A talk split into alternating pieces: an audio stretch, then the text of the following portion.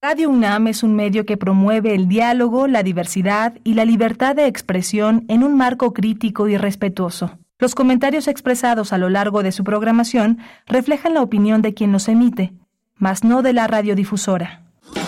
Radio UNAM presenta Primer Movimiento, El Mundo desde la Universidad.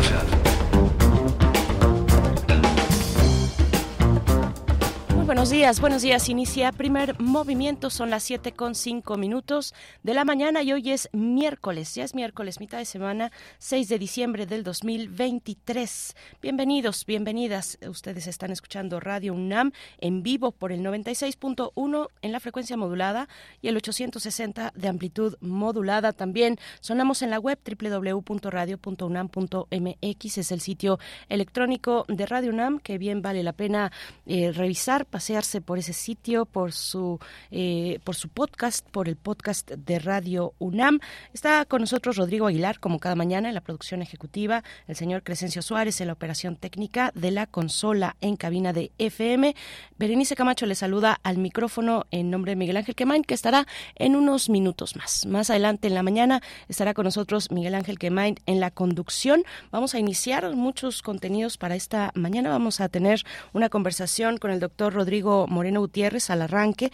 Él es doctor en Historia por la Facultad de Filosofía y Letras de la UNAM y, e, e, investigador del Instituto de Investigaciones Históricas, también de nuestra Casa de Estudios, porque este, este instituto mm, invita a el diplomado Historias Conectadas en Perspectiva Global, un diplomado que iniciará el 16 de enero su módulo 2 para abarcar el siglo XIX. Es un recorrido dinámico, multifacético por el siglo XIX el larguísimo siglo XIX, y bueno, pues tendremos eh, los detalles con el doctor Moreno Gutiérrez para iniciar esta emisión. Después viene una la campaña, la campaña adopta a Jolotl 2024 que ya está en marcha y que invita a todas las personas a que se sumen, se sumen a esta propuesta, esta campaña de recaudación para la rehabilitación del hábitat del ajolote y también al mismo tiempo eh, y por consecuencia el fortalecimiento de prácticas agrícolas chinamperas. Vamos a conversar con el doctor Luis Zambrano, investigador del Instituto de Biología de la UNAM, y él nos tendrá los detalles para sumarnos a esta campaña Adopta a Holotl 2024 y que no se nos pase. Si se nos pasó en la del 2023, bueno, hay una oportunidad para acercarnos y apoyar a las prácticas chinamperas en Xochimilco y también al ajolote. Bueno, pues eh, eso para la segunda hora. También tendremos en esa segunda hora la nota internacional. Hablaremos con el doctor Luis Guacuja, responsable del programa de estudios sobre la Unión Europea del posgrado de la UNAM, sobre la victoria de la ultraderecha en Países Bajos con este líder ultraconservador que algunos apodan como el Trump neerlandés. Bueno, él tiene una, una, eh, a diferencia de Trump, una campaña, una carrera, perdón, una carrera política de varios años, de un cuarto de siglo, y ha ganado su partido, ha ganado, eh, pues, eh, varios, una buena parte de los escaños, el Partido por la Libertad de los escaños en el Parlamento de Países Bajos. Bueno, pues vamos a conversar con el doctor Luis Guacuja sobre este avance de la ultraderecha en ese país. Tendremos también la poesía necesaria y en la mesa del día una celebración. Calacas Jazz Band cumple 15 años eh, y este 16 de diciembre se presentan en el Foro La Paz en San Ángel y también tendrán otras presentaciones, estarán en el Foro de El Tejedor, ahí en Álvaro Obregón, en la Roma Norte. Vamos a conversar con dos de los integrantes de esta banda mexicana, Calacas Jazz Band, Cristian Merino, líder eh, de la banda que toca el banjo, y también con María Arellano, vocalista de Calacas Jazz Band. No se lo pierdan, música para el cierre de este, de este miércoles. Y después tendremos, tendremos una propuesta, una propuesta desde la Compañía Nacional de Teatro Clásico Fénix Novohispano, que se presenta en el Museo Nacional de las Intervenciones con Pastorela Mexicana, La Noche Más Venturosa, una adaptación del texto original de Joaquín Lizarde.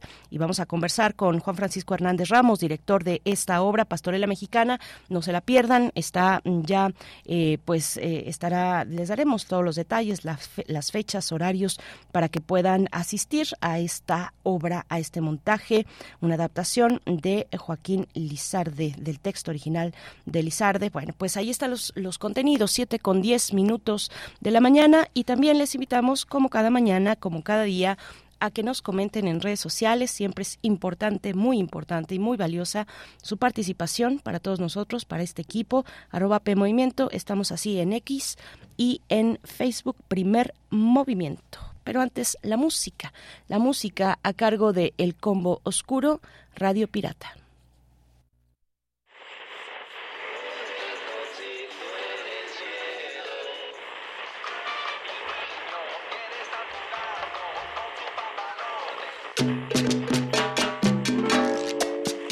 Buenos días, Reynosa. Aquí la mera, mera transmisora clandestina Radio Pirata. Para todos los seguidores en la frontera. Con lo mejor de mambo, ska, boogaloo y todo lo gozable.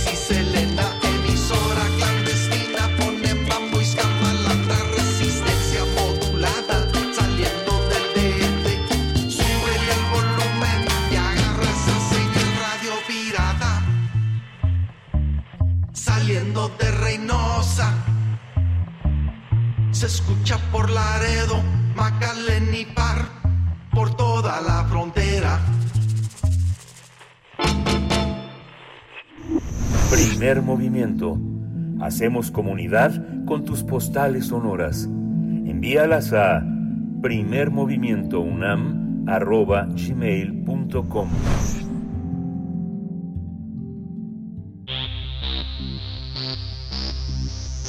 De festivales, ferias y más. Recomendaciones culturales. El siglo XIX, las tendencias historiográficas destacaron la importancia de estudiar, diversos procesos históricos desde un enfoque global.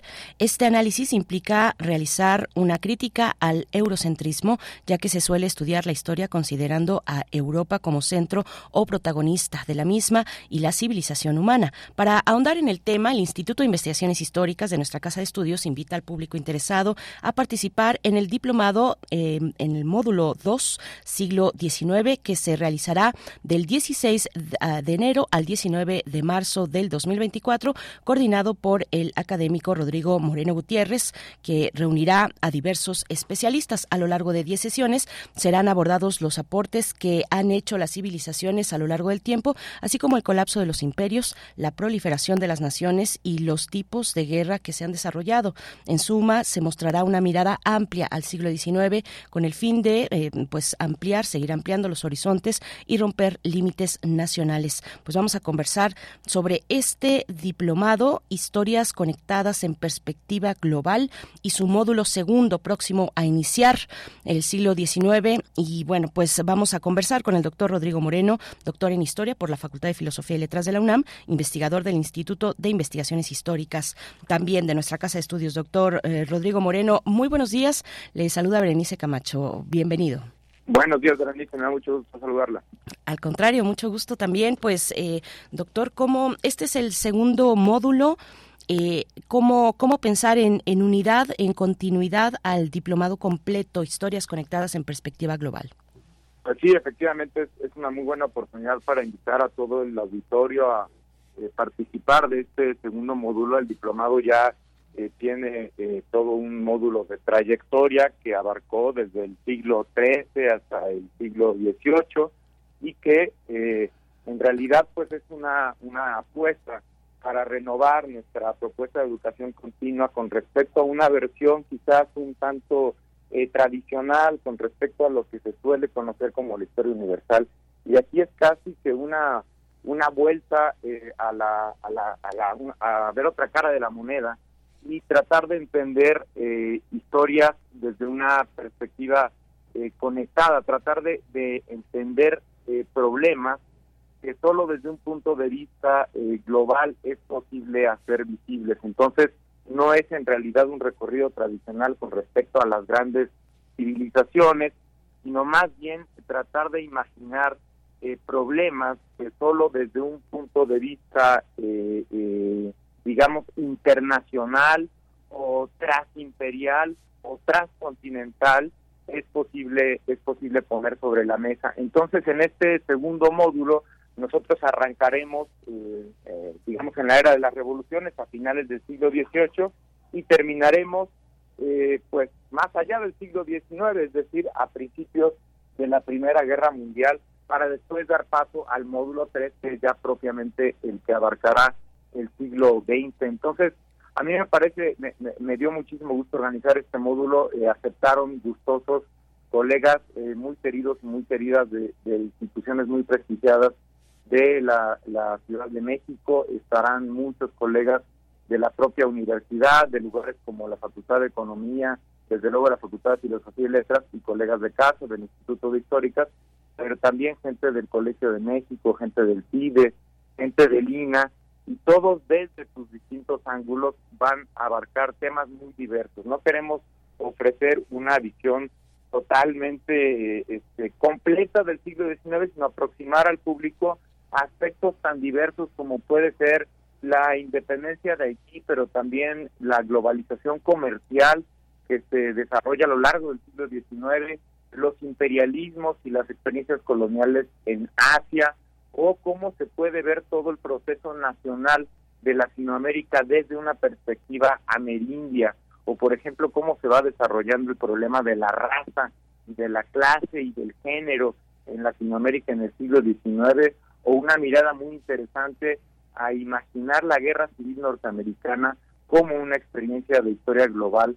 También estaremos hablando, por ejemplo, del liberalismo y el imperialismo británico, pero a partir de sus exclusiones y de sus consecuencias, sobre todo con respecto a la no ciudadanía de las mujeres, o un problema medular del siglo XIX que es la nación. Y eh, la nación no solo como un desarrollo político, sino también como una imagen que va modelando cierta forma de pensamiento y el, imaginario de las personas en el mundo occidental, pero no únicamente. Y finalmente también nos, nos dedicaremos a la propia historia, a la propia historiografía, a imaginar, por ejemplo, cómo el personaje pueblo se va desarrollando en las historias del siglo XIX. Para terminar con un guiño a la ciencia, porque es el siglo XIX la etapa en la que se profesionalizan las ciencias y en particular nos vamos a acercar a la biología y a la antropología. Entonces, como ustedes pueden imaginarse, pues es una, una mirada a, temas complementarios. Eh, no pretendemos tampoco que sea una, una visión totalmente homogénea, no todos compartimos las mismas propuestas de lo que ahora se asume que es la historia global, sino acercar al público a aspectos distintos, eh, eh, a fenómenos distintos, de latitudes distintas y a ofrecerles a través de cada una de las sesiones pues eh, bibliografía muy actualizada en la que ya cada quien podrá profundizar. Y esta es desde luego una propuesta a largo plazo. Hay muchísima gente que nos hará el favor de continuar y que ya tomó el módulo 1, pero nosotros tenemos la puerta abierta a quien quiera incorporarse al módulo 2 y al módulo 3 o únicamente al, al módulo 2 para abordar este siglo XIX porque lo que queríamos era, era ofrecer esta visión eh, renovada, digamos, de lo que ya no podría entenderse como historia universal, no porque sea esto eh, ilegítimo o pasado de moda, sino porque esta es otra propuesta que nos parece muy actualizada y, muy enriquecedora. Doctor Rodrigo, es, nos, nos dice, eh, no es una propuesta, una, una visión homogénea, una propuesta que, que eh, ofrezca una visión homogénea. De hecho, el cuerpo docente, como nos comenta, doctor, es, muy, es muy variado, es muy diverso, es amplio, es, es interesante pensar quienes están participando como cuerpo docente. ya desde ahí nos da una perspectiva bastante interesante, es muy variado. Ya podremos mencionar a, los docentes que, estarán en este segundo módulo, pero mm, quisiera, quisiera mm, eh, con eso en mente sí pensar en cuáles serían, digamos, los marcos de referencia para, para pensar mm, la historia, cómo hemos narrado la historia, cómo hemos escrito la historia, esto que se llama historiografía, eh, eh, pero que, es finalmente eso, pensar la historia, escribir la historia, narrarla, cómo, cómo hacerlo a lo largo de todo un siglo que está impregnado pues de tantas ideas importantes de, eh, ya, ya nos ha dicho, de, de, construcciones nacionales frente a aspectos globales como el imperialismo eh, británico, en fin, ¿cómo, cómo a qué, a qué lecturas, dónde están las tendencias historiográficas, si me lo permite así, de, en, en un diplomado como este? Pues sí, yo creo que la, la propuesta para acercarse a la historia global tiene que ver con una, eh, bueno, un intento de eh, hacer conciencia con respecto a lo mucho que ha pesado eh, el, el, Estado Nacional para pensar nuestro pasado. Es decir, eh, desde luego que esto tiene que ver con el surgimiento de los Estados Nacionales en el siglo XIX y nos es natural suponer que la historia más importante no únicamente es la que hacen los grandes hombres, es decir, los señores eh, blancos, eh, eh, los varones que toman las decisiones políticas, sino que es una historia que, entre comillas, naturalmente tiene que ver con el desarrollo de los estados nacionales, a grado tal que logramos, digamos, nacionalizar pasados que no son nacionales, es decir, logramos suponer en nuestro caso que hay un México colonial y que hay un México prehispánico. Esta es solo una deformación que tiene desde luego muchísimas eh, consecuencias prácticas inmediatas pero que lo que ahora sería conveniente es recuperar otras formas de entender el pasado y asumir que no todo lo que pasó tiene que ver con los estados nacionales. Este es uno de los de los, las apuestas más interesantes de la historia global, es decir, tratar de romper fronteras, de imaginar que no todos los problemas tienen que ser explicados o que no toda la importancia de los problemas pasa por los estados nacionales, sino que hay cosas que trascienden fronteras y que tienen que ver, eh, sí, con comunidades concretas, pero con la circulación de personas, con la circulación de saberes y de objetos, y que eso cuando se encajona en las fronteras nacionales pierde eh, pierde su propia naturaleza histórica, ¿no? Entonces esta es una de las apuestas más interesantes y lo que en particular en el módulo que tuve la oportunidad de organizar y que arrancaremos en enero, creo que se va a mostrar una y otra vez, pues es el proceso de, por una parte, desimperialización concretamente en América, eso es lo que en particular yo voy a abordar en la, primera sesión, en la era de las revoluciones, porque es un proceso fascinante en el cual en realidad los grandes imperios europeos eh, eh, pierden América desde Norteamérica y la independencia de las 13 colonias hasta el imperio francés, eh, particularmente en el caso de Haití, en el Caribe y luego toda Hispanoamérica y también Portugal en Brasil, es decir, es una un proceso de, de retirada, de desincorporación de los territorios americanos de los grandes imperios, pero por otro lado, esa estructura extraña que no es propiamente un Estado nacional, que es el imperio, sigue perfectamente vivo a lo largo del siglo XIX.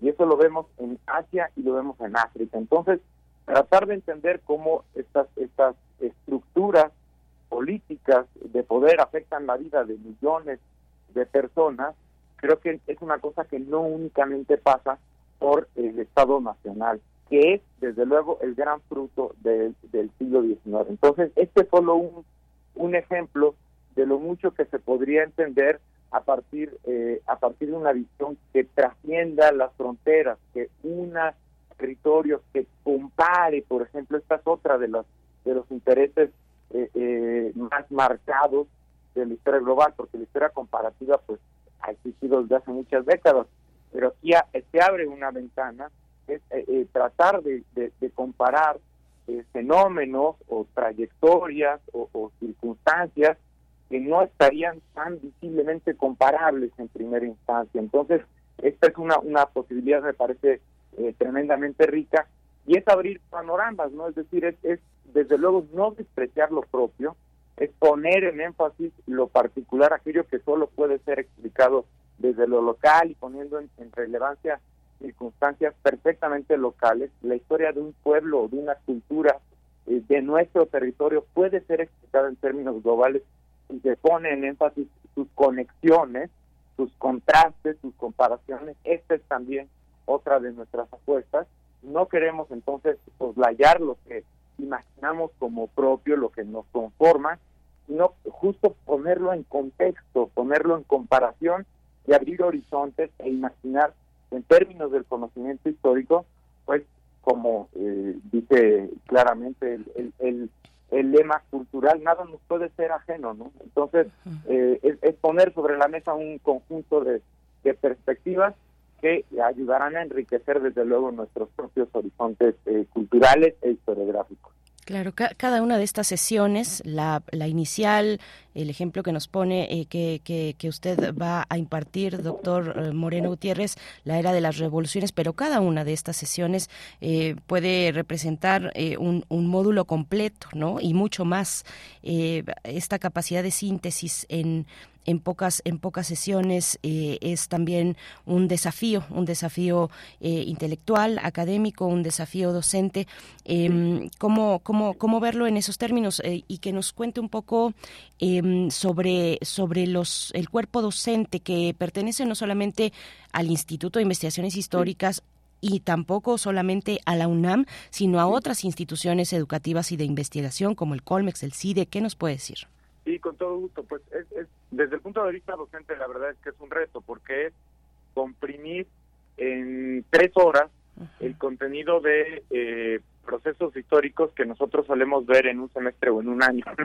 Y esto, eh, desde luego, tiene el, el, fascinante reto de no tratar sintetizar todo, ¿no? En tres horas, sino solo eh, ofrecer pistas, eh, picar curiosidad, acercar perspectivas, autores, libros, que en ese tiempo eh, permitan eh, que cada cada persona que integra el diplomado, cada quien eh, que se acerque a nosotros, construya su propio su propio marco de referencia. Yo creo que ese es el secreto de una sesión de diplomado, no saturar de información, mm.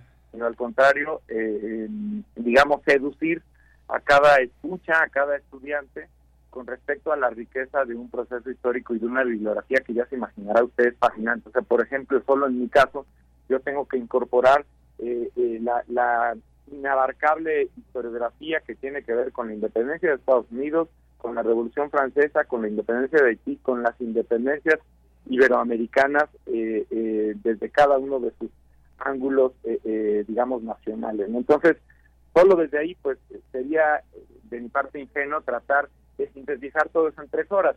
Y al contrario, es, es digamos, volcar la experiencia de tantos años de aula y de disfrutar con los estudiantes ya aspectos muy concretos. Bueno, acá reducido al máximo para ofrecer una visión renovada y ofrecer aspectos eh, muy concretos y muy llamativos. Y esto mismo eh, eh, puedo decirlo por, por los colegas que amablemente van a participar por, con nosotros. Eh, va a estar, por ejemplo, el doctor Antonio Ibarra, un expertazo en temas de historia global desde el punto de vista comercial y económico. Él nos va a ofrecer una visión fascinante de la globalización comercial a lo largo del siglo XIX. Él viene de, la Facultad de Economía de, nuestra casa de estudios. También estará la doctora Ishita Banerjee del Centro de Estudios de Género del Colegio de México, quien es eh, probablemente la, la persona que en este país conoce mejor el desarrollo de la India, el desarrollo histórico de la India, y ella que ya participó en el primer módulo estará con nosotros hablando de Asia en términos generales en el siglo XIX, pero más en particular de la, de la trayectoria de la India desde el punto de vista imperial británico. Eh, la doctora Regina Lira, una querida colega del Instituto de Históricas, eh, es una gran conocedora desde el punto de vista de eh, las naciones amerindias en contraste, digamos, en, resistencia, pero también en conjugación con los estados nacionales, y ella es la encargada de abrirnos un panorama desde el punto de vista de las sociedades amerindias en los en, la configuración de los estados nacionales latinoamericanos a lo largo del siglo XIX. La doctora Perla Valero, de la Facultad de Filosofía y Letras de, del Colegio de Estudios Latinoamericanos, ella que tiene mucha experiencia en el conocimiento de, eh, de los problemas que en Sudamérica tienen que ver con la conceptualización de la raza, algo que nosotros eh, erróneamente muchas veces identificamos como natural y como dado, pero que es un producto de la historia, la raza, la clase y el género, este, eh, este tipo de problemas medulares que articulan a las sociedades, ella nos los va a explicar desde el punto de vista de América Latina y con respecto a problemas que tienen que ver, por ejemplo, con la con la higiene, con la higienización de las ciudades en el siglo XIX. Eh, también tendremos a la doctora Erika Pani, una respetadísima y querida colega del Colegio de México, eh, una de las mejores conocedoras de la historia de los Estados Unidos que tenemos en nuestro país, y ella es la que la que va a apostar por una mirada global de la guerra civil de los Estados Unidos. Erika Pani, que como ustedes recordarán, tiene la historia mínima de los Estados Unidos a disposición de todos nosotros y entonces francamente es un lujo tenerla. La doctora Catherine Andrews del CIDE, de la División de Historia del CIDE, nos va a hablar del liberalismo. Yo le pedí que hablara de liberalismo, pero desde luego que ella enriqueció muchísimo la propuesta y va a hablar también del proceso constitucional de la Gran Bretaña, pero desde el punto de vista de esas exclusiones que yo les eh, platicaba hace un rato, sobre todo a partir del ángulo de las mujeres. Pero es una mirada muy interesante de la construcción de la ciudadanía en Occidente desde, bueno, uno, uno de los de los puntos más importantes de discusión de la misma, que es la Gran Bretaña. También vamos a contar con la presencia del doctor Tomás Pérez Dejo, una eminencia del Instituto Nacional de Antropología e Historia, quien desde hace muchos años ha venido problematizando, digamos, la idea de la nación, y sobre todo a partir de un ángulo muy visual, la nación y, las imágenes que genera.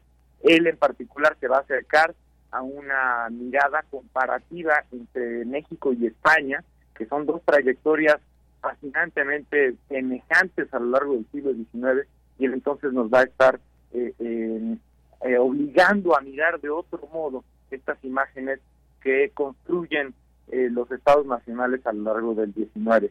También tenemos al, al doctor Ricardo Ledesma, un querido colega de la Facultad de Filosofía y Letras, un experto en historiografía, eh, y en historiografía sobre todo brasileña y portuguesa, y él nos va a hablar de esta creación del personaje pueblo. Nosotros en, en historia, en la licenciatura en historia, cuando nos formamos como historiadores e historiadoras, eh, eh, analizamos mucho la escritura de la historia, esto a lo que usted se refería hace rato con la historiografía, y lo que el doctor Ledesma nos va a ayudar a pensar es cómo las historias del siglo XIX, los autores del XIX, diseñan ese personaje pueblo que se convierte en medular de las narraciones históricas a lo largo del siglo, con, con ejemplos muy concretos. Y, finalizaremos con un acercamiento eh, más científico con el doctor Rafael Guevara Fefer, también querido colega de la Facultad de Filosofía y Letras, con respecto a la historia nacional, perdón, a la historia natural en términos de la, eh, de la del desarrollo y de la trayectoria de las ciencias biológicas y antropológicas y cómo eh, aterrizamos en el siglo XX con, con un panorama científico extremadamente distinto a aquel con el que arrancamos. Entonces, como usted verá, son eh, eh, primero formaciones y trayectorias intelectuales de cada uno de nosotros, pues muy distintas, y yo esperaría que complementarias, pero en algunos casos hasta contradictorias, para que hubiera ahí contraposición de miradas, y eso solo podría beneficiar y redundar en, una, eh, digamos, en, un, en, un, en una mirada más rica por parte de aquellos eh, eh, que nos hagan el favor de inscribirnos, de inscribirse al, al diplomado. Así que, pues nosotros encantados de, recibirlos en históricas. El diplomado comienza en enero del próximo año, o sea que hay muy buen tiempo para que conozcan la propuesta, la, la, toda la información está disponible en la página de históricas y en particular este módulo del que yo les he hablado tendrá lugar de enero a marzo del próximo año y, e inmediatamente después, digamos con el con la pausa de la Semana Santa, arrancaremos el, el, módulo 3 que tiene que ver con el siglo XX y que no es por nada, pero también está enormemente atractivo. En ese caso lo coordinó el doctor Daniel Kerr y la verdad es que tiene temas de una innegable actualidad y pues hemos estado pensando esta propuesta de manera eh, como muy, a, bueno, nos hemos divertido mucho, nos ha costado mucho trabajo, pero yo creo que quedó un resultado que desde luego el, juicio lo tendrá quien, quien, se inscriba, pero me parece que es una, una apuesta novedosa y, y atractiva, entonces espero que así lo valoren. Pues eh, a eso a eso suena, doctor. Eh, yo creo que es una oportunidad para volver a temas que, que, que hemos revisado en, en, la licenciatura, antes incluso, hace tiempo ya, en algunos bastantes años, y, que es una oportunidad de refrescar la mirada, de volver a ubicar ciertos temas históricos relevantes eh, para, para la humanidad y eh, hacerlo con estas miradas, eh, pues completamente a la vanguardia, digamos, de cada uno de los temas que se presentan la cuestión es quién se puede, quién, o sea, porque a todos nos, nos dan ganas, o sea, ya, ya viendo este módulo y el módulo que viene también, pues eh, claro que, se antoja eh, poder participar en este, en este diplomado Historias Conectadas en Perspectiva Global. ¿Quiénes pueden participar? ¿Quiénes pueden eh, acercarse a inscribirse? Hay que decir que la fecha de inicio, como ya lo ha comentado, el 16 de enero al 19 de marzo del próximo año, los días martes de 17 a 20 horas con opción, eh, no sé si sea presencial y también a distancia, si se mantenga esa opción para este módulo, doctor. Sí, qué bueno que me lo pregunta. Es la primera vez en Históricas que tenemos ambas posibilidades y por eso eh, agradecemos muchísimo que nos den el espacio porque sabemos que con ustedes llegamos mucho, muy lejos. Entonces, eh, la verdad es que se puede escribir quien quiera. El diplomado nos hemos esforzado para que todas las sesiones sean presenciales. Entonces, todos los docentes estamos en históricas y tenemos ahí, eh, lo digo por la experiencia del módulo 1, un, un grupo muy nutrido de asistentes en nuestro salón de actos. Entonces, el diplomado ocurre presencialmente, pero eh, tenemos la posibilidad de que quien quiera lo puede también tomar en línea. Entonces, es eh, gracias al apoyo logístico de los compañeros del instituto, transmitimos esas sesiones en vivo y eh, la gente que lo toma en línea también puede interactuar con los compañeros y desde luego con los docentes de las sesiones. Entonces, existen las dos posibilidades y, y, esto creo que nos abre nos abre panoramas interesantes. El periodo de inscripción es ya mismo, hasta un día antes de que comience el diplomado, y quien quisiera no inscribirse en el siglo XIX, que es el mío, sino hasta el siglo XX, también podría eh, esperar este tiempo, inscribirse cuando quiera y tomar el, módulo 3 o tomar los dos eh, como, como sea posible. Con respecto al público al cual nos dirigimos, esto es muy interesante. Bueno, eh, eh, francamente quisiéramos que llegara gente que tenga curiosidad y que tenga interés.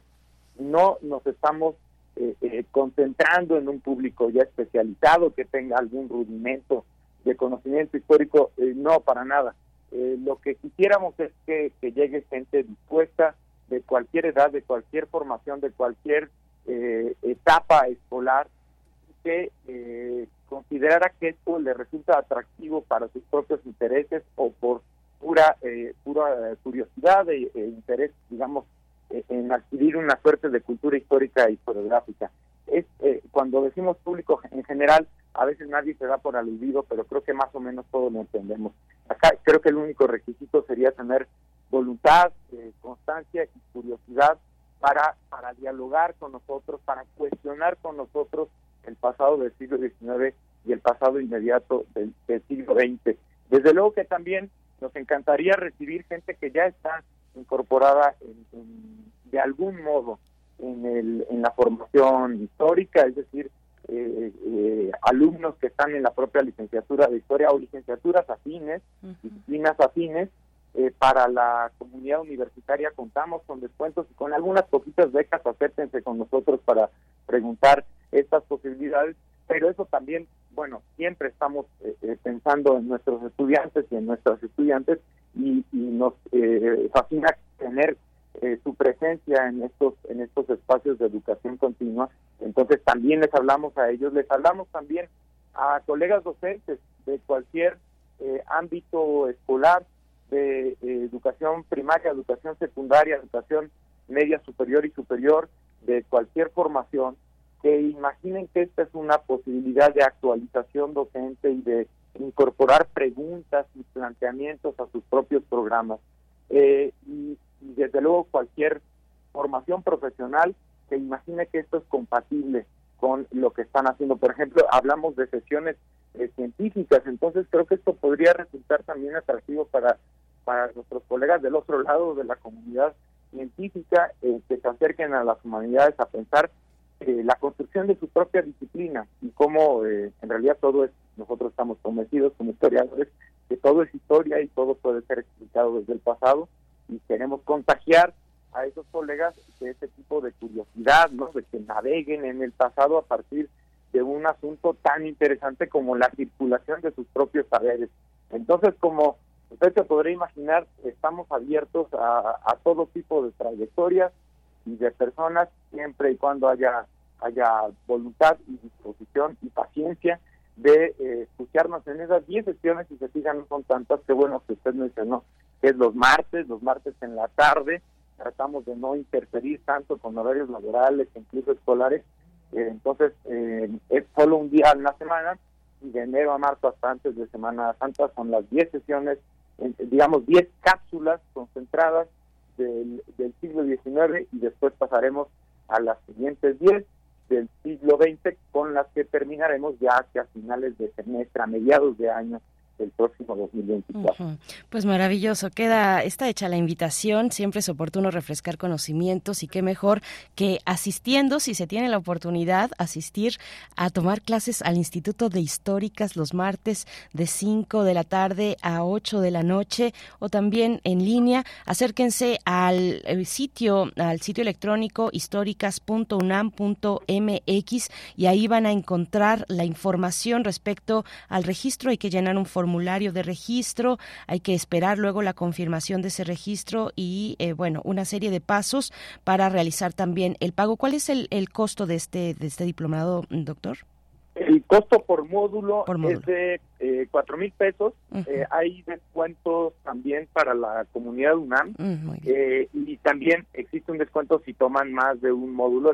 Para el público en ah. general el costo es de cuatro mil quinientos pesos y con credencial vigente de la UNAM o del INAPAM o para el público universitario en términos generales es de cuatro mil. También, esto a lo mejor mis colegas históricas me van a censurar, pero le digo que tenemos becas para gente de la comunidad universitaria particularmente para nuestros estudiantes, pero eh, sí hay un hay un costo general, pero sobre todo para gastos de operación para los colegas que vienen de fuera, pero eh, este eh, y también ya hay facilidades, por cierto, para pagarlo en línea, entonces esto ya antes era una medio latoso, pero ahora ya también se puede hacer por ese por ese lado.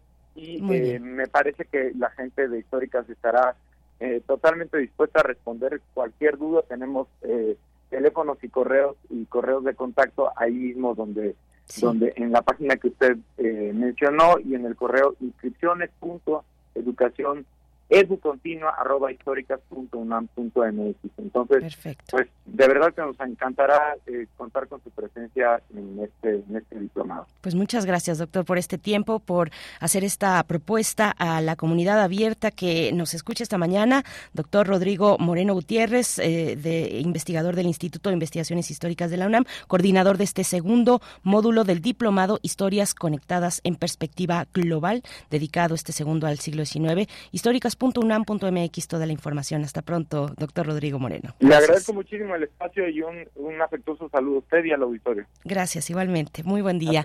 Nosotros vamos a hacer un, vamos a, les proponemos escuchar de la revista de la universidad mm, esta esta cápsula sobre ecología y urbanismo. Vamos a escuchar y volvemos. Gracias de todo corazón por su cariño. A las personas que vienen aquí. No, no hubiera sido posible sin la ayuda de todos ustedes.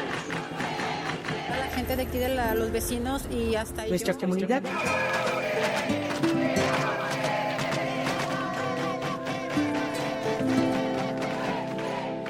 La verdad es que ahora tengo más de 20 mil amigos. Revista de la Universidad de México, número 902, Nueva Época. Comunidad.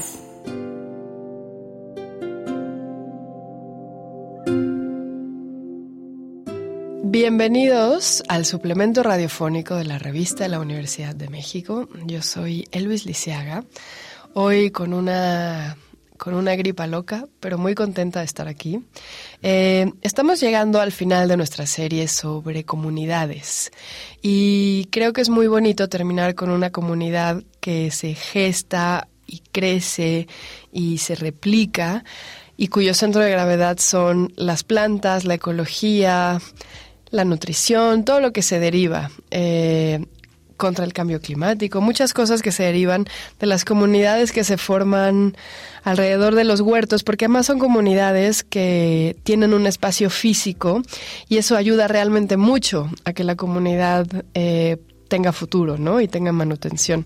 Y para hablar de comunidades que se forman alrededor de la naturaleza, vamos a hablar con Piero Barandiarán. ¿Cómo estás? Muy bien, muchas gracias por la invitación y pues contento de saludar a la audiencia y aquí a tu auditorio. Bueno, cuéntanos un poquito, ¿qué es para ti la idea, el concepto de comunidad? Pues bueno, es, es un concepto bien complejo porque creo que todo el mundo entiende algo diferente por comunidad, pero tal cual como el nombre lo dice, es lo, algo común que nos une y para mí el, el, huerto y lo que trabajamos es eso, es una comunidad de comunidades, ¿no? No podría decir que es una sola comunidad, creo que justamente lo que hace es fomentar a diferentes comunidades hay muchos intereses sociales, ambientales que convergen ahí y lo que buscamos es que se fortalezcan esas comunidades. O sea que comunidad por definición es heterogénea y múltiple, como, bueno, iba a ser una analogía muy obvia de especies, compañeras, diferentes raíces, etcétera, ¿no? Sí, sí, la verdad es que es, es un concepto que eh, constantemente nos lo eh, replanteamos, nos lo cuestionamos Y para empezar, no te digo eso que nos une, que es común, tiene que mostrar un interés real, ¿no? No solo en el discurso, sino en la práctica. Para nosotros, esas son las personas que integran eh, la comunidad, que estén eh, siempre atentas al cuidado de, los demás.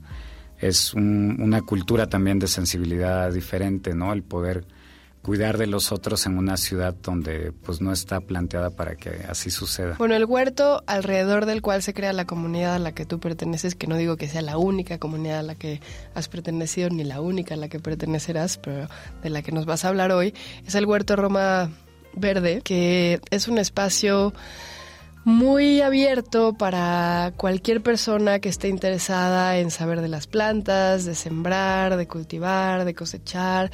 Tienen talleres de muchas cosas. Ahora me contabas tras bambalinas que van a tener su propia emisión radiofónica. Entonces, bueno, cuéntame un poquito de cómo se crea este espacio pensando en esa visión abierta a la comunidad.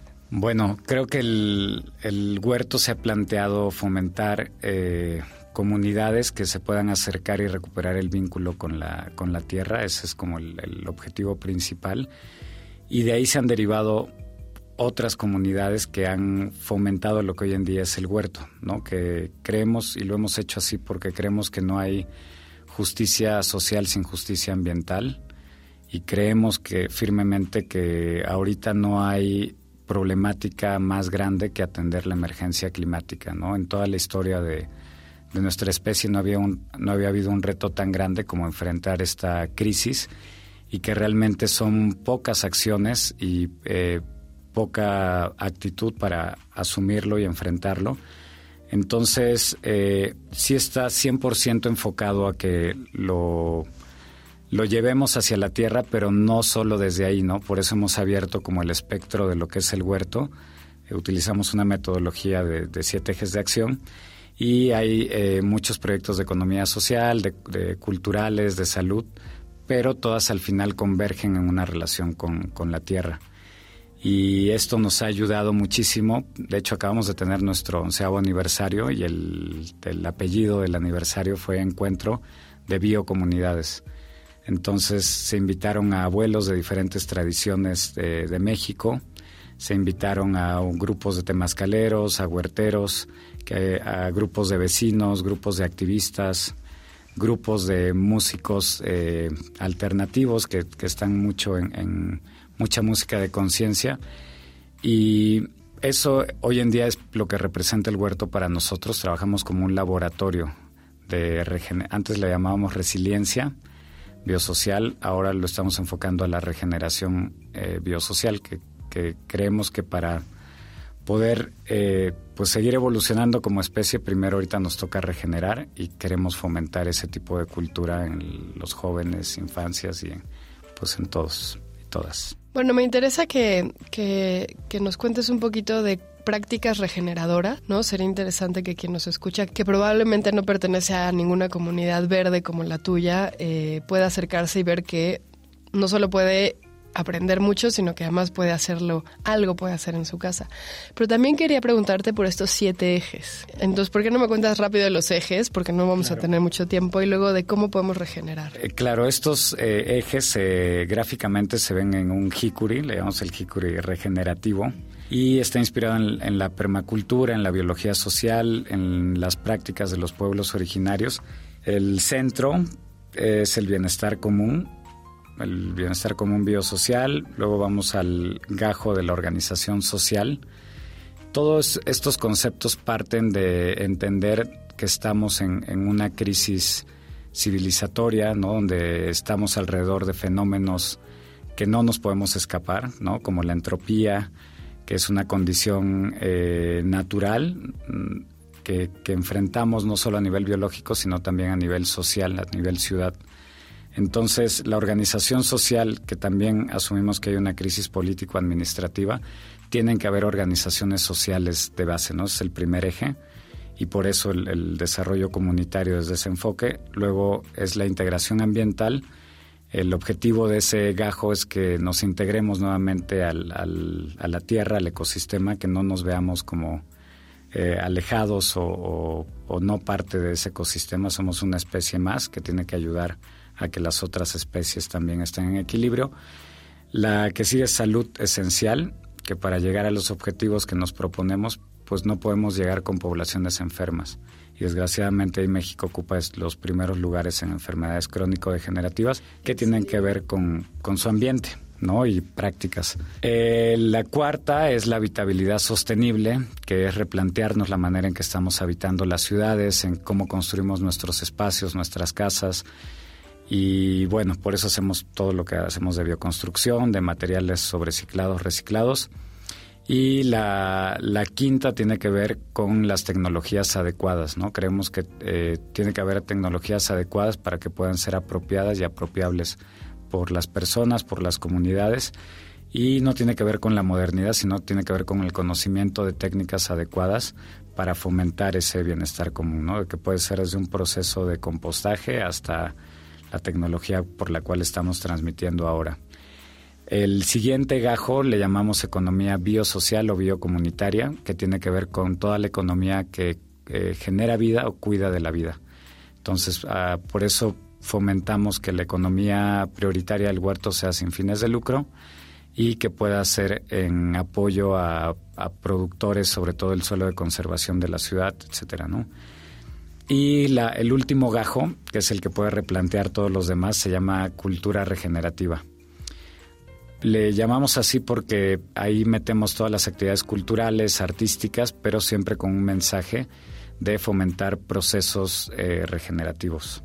¿no? que creemos que es lo que necesitan hoy en día pues bueno, todos, pero en especial los jóvenes tienen que contar con estas herramientas de regeneración para poder restaurar los ecosistemas que hemos degradado. Ahora, todas estas siete son como siete ideologías o siete posturas éticas que se aterrizan en prácticas concretas. ¿Cuál es la importancia de pertenecer a una comunidad que esté constantemente mostrándote que estas alternativas se pueden llevar a cabo, porque me parece que gran parte de no sé si decir el fracaso, pero sí gran parte de las fallas de la educación ambiental o de la resiliencia que se supone que deberíamos de tener en nuestra vida cotidiana es que estamos solos, haciéndolas solos. ¿Cuál es el valor de la comunidad en una iniciativa tan compleja, pero a la vez tan practicable como estas? Bueno, yo creo que, y, en la pregunta anterior que, ¿no? que hacías también tiene que ver mucho con el desarrollo de la infraestructura que se hace para la comunidad y para la regeneración en, este caso. Entonces, durante estos 11 años nos hemos dado eh, a la tarea principal de pues, restaurar el espacio que, que, estuvo abandonado muchos años y generar cierta infraestructura para llevar a cabo esas prácticas. Entonces, eh, lo que hemos visto a partir del, desarrollo de esa infraestructura es que permite que las personas se conozcan y eso va tejiendo relaciones que justamente hace que ya no se sientan solas cada una en, en la acción que quieren impulsar. Y ha sido muy curioso ver cómo personas que no estaban para nada relacionadas en temas ambientales hoy en día poco a poco simplemente por estar en el espacio y ver las prácticas de los demás constantemente diario, ¿no? Nos toca hacer la de policía ambiental de no sé, te voy a poner un ejemplo con Don Yepeto y Laura, que ellos tienen el taller Tlamascali, que son patrimonio de la Ciudad de México, son de los cinco últimos maestros jugueteros que quedan en el país eh, se les destruyó su taller en el sismo del 2017, los, los invitamos al huerto porque estaban quedando sin casa y sin, y sin taller. Actualmente tienen el taller ahí y obviamente no tenían toda esta cultura ambiental, eh, son de otra generación, no son adultos mayores, pero eh, ya llevan pues unos años con nosotros y hoy en día hacen perfectamente todas las prácticas ambientales, ¿no? Desde decirles, no podemos utilizar unicel, plásticos desechables, que nos costó meses, pero hoy en día ya tienen esas prácticas y además las promueven, ¿no? Entonces yo creo que aquí la importancia de, ponerlo en un contexto de comunidad es justamente lo que mencionas, que pues no vamos solos y que tampoco es algo en lo que nos debamos sentir mal si hoy en día no tenemos todas las prácticas al 100, es que poco a poco nos va permeando simplemente por la convivencia que hacemos, ¿no? Y que cada uno va proponiéndonos mejoras desde el gajo que le toca, desde su línea de acción que le, que le corresponde. Es el camino difícil, el camino más fácil es ser un contaminante tradicional todo el tiempo, ¿no? Pero recorrer el camino complejo entre varios, que estemos todo el tiempo neceando y recordándonos eh, la importancia de, pues, de cuidar el medio ambiente haciendo lo que sea que estemos haciendo, pues es, es mucho más educativo y más estimulante, me parece. Eh, pues muchísimas gracias, Piero. No, con mucho gusto. Hemos llegado al final del programa. Si quieren leer más sobre comunidad, consulten la versión digital y gratuita de nuestra revista en www.revistadelauniversidad.mx. Recuerden que también la pueden comprar en librerías independientes, en librerías UNAM, en librerías Educal y otras. Gracias a Yael Vais, a Frida Saldívar, a Paco Chamorro y a Juan González. Yo soy Elvis Liceaga, hasta pronto. Este programa es una coproducción de Radio UNAM y la revista de la Universidad de México. Consulta esta entrevista y las anteriores en radiopodcast.unam.mx.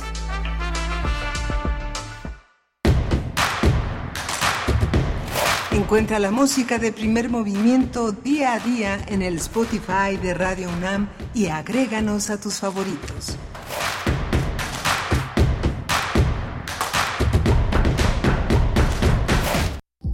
96.1 de frecuencia modulada.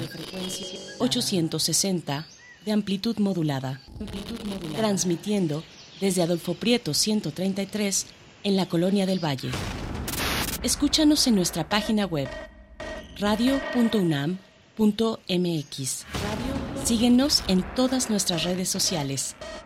Facebook, Twitter, Instagram, Spotify y YouTube. XEUN. Radio UNAM. Experiencia sonora.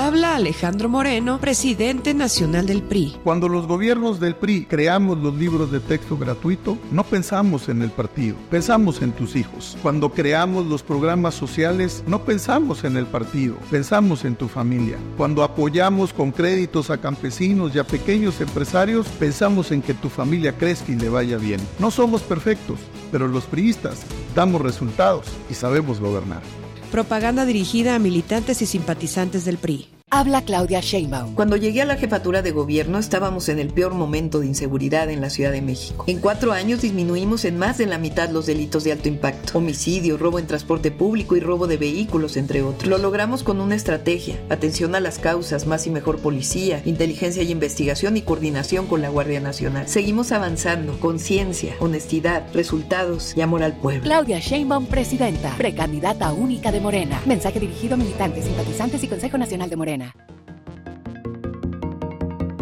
Informar es más que repetir. Es necesario analizar los sucesos. Prisma RU. Los perfiles del acontecer universitario de México y el mundo. Lunes a viernes a las 13 horas por el 96.1 de FM. Radio UNAM. Experiencia sonora. Saber cómo gobierna Movimiento Ciudadano? Así lo hace Nuevo León, rompiendo todos los récords económicos, generando riqueza con el 76% del nearshoring de México y 42 billones de dólares en inversión extranjera, seis veces el presupuesto de Nuevo León, trayendo y expandiendo a las empresas más grandes del mundo como Tesla, Kia o Ternium y generando los mejores empleos del país. Lo nuevo, lo nuevo, lo nuevo es ser el motor económico de México. Así gobierna lo nuevo, así gobierna Movimiento Ciudadano. Movimiento Ciudadano. Por la paz, por la libertad, por nuestro país. Cambiemos el rumbo. Aguascalientes prioriza la seguridad. Su policía es hoy una de las cinco mejor evaluadas de México. Chihuahua es líder exportador y regresaron las estancias infantiles. Guanajuato tiene uno de los mejores sistemas de salud a nivel nacional. Querétaro es el segundo estado más competitivo del país. Yucatán es de los primeros estados con mayor tasa de empleo. Todos tienen algo en común. Todos están gobernados por acción nacional. Cambiemos Cambiemos el rumbo. PAN. ¿Sabes qué tienen en común? El polvo de una estrella durmiente, el moco de King Kong o el enano más alto de todos. Pues que a todos los puedes encontrar en la radio. Solo tienes que decir las palabras mágicas.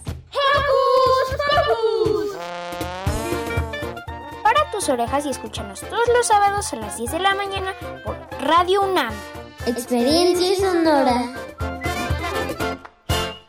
Habla Claudia Sheinbaum. México está renaciendo, con prosperidad compartida, con inversión para el bienestar, donde la seguridad se procura con justicia. No queremos reconciliarnos con la corrupción y los privilegios. Regresar al pasado no es opción. La grandeza de México está en nuestro pueblo, cultura e historia. Estoy orgullosa de ser parte de la transformación, orgullosa de ser mexicana. Sigamos construyendo el mejor México posible. Claudia Sheinbaum, presidenta, precandidata única de Morena. Mensaje a militantes y Consejo Nacional de Morena. Hay momentos en que debemos actuar con el corazón, como tumbar las puertas que nos cierran, romper los límites que nos ponen, luchar por la esperanza que nos arrebatan y no dejarnos someter por nadie. Hay momentos que cambian la vida de millones de familias, momentos donde vale la pena ponerle el corazón. Propaganda dirigida a militantes y simpatizantes del PRI. Pásale, pásale, güera, güera, güera, güera, güera, güera, güera. Y en tu comunidad, ¿cómo suenan los pregones?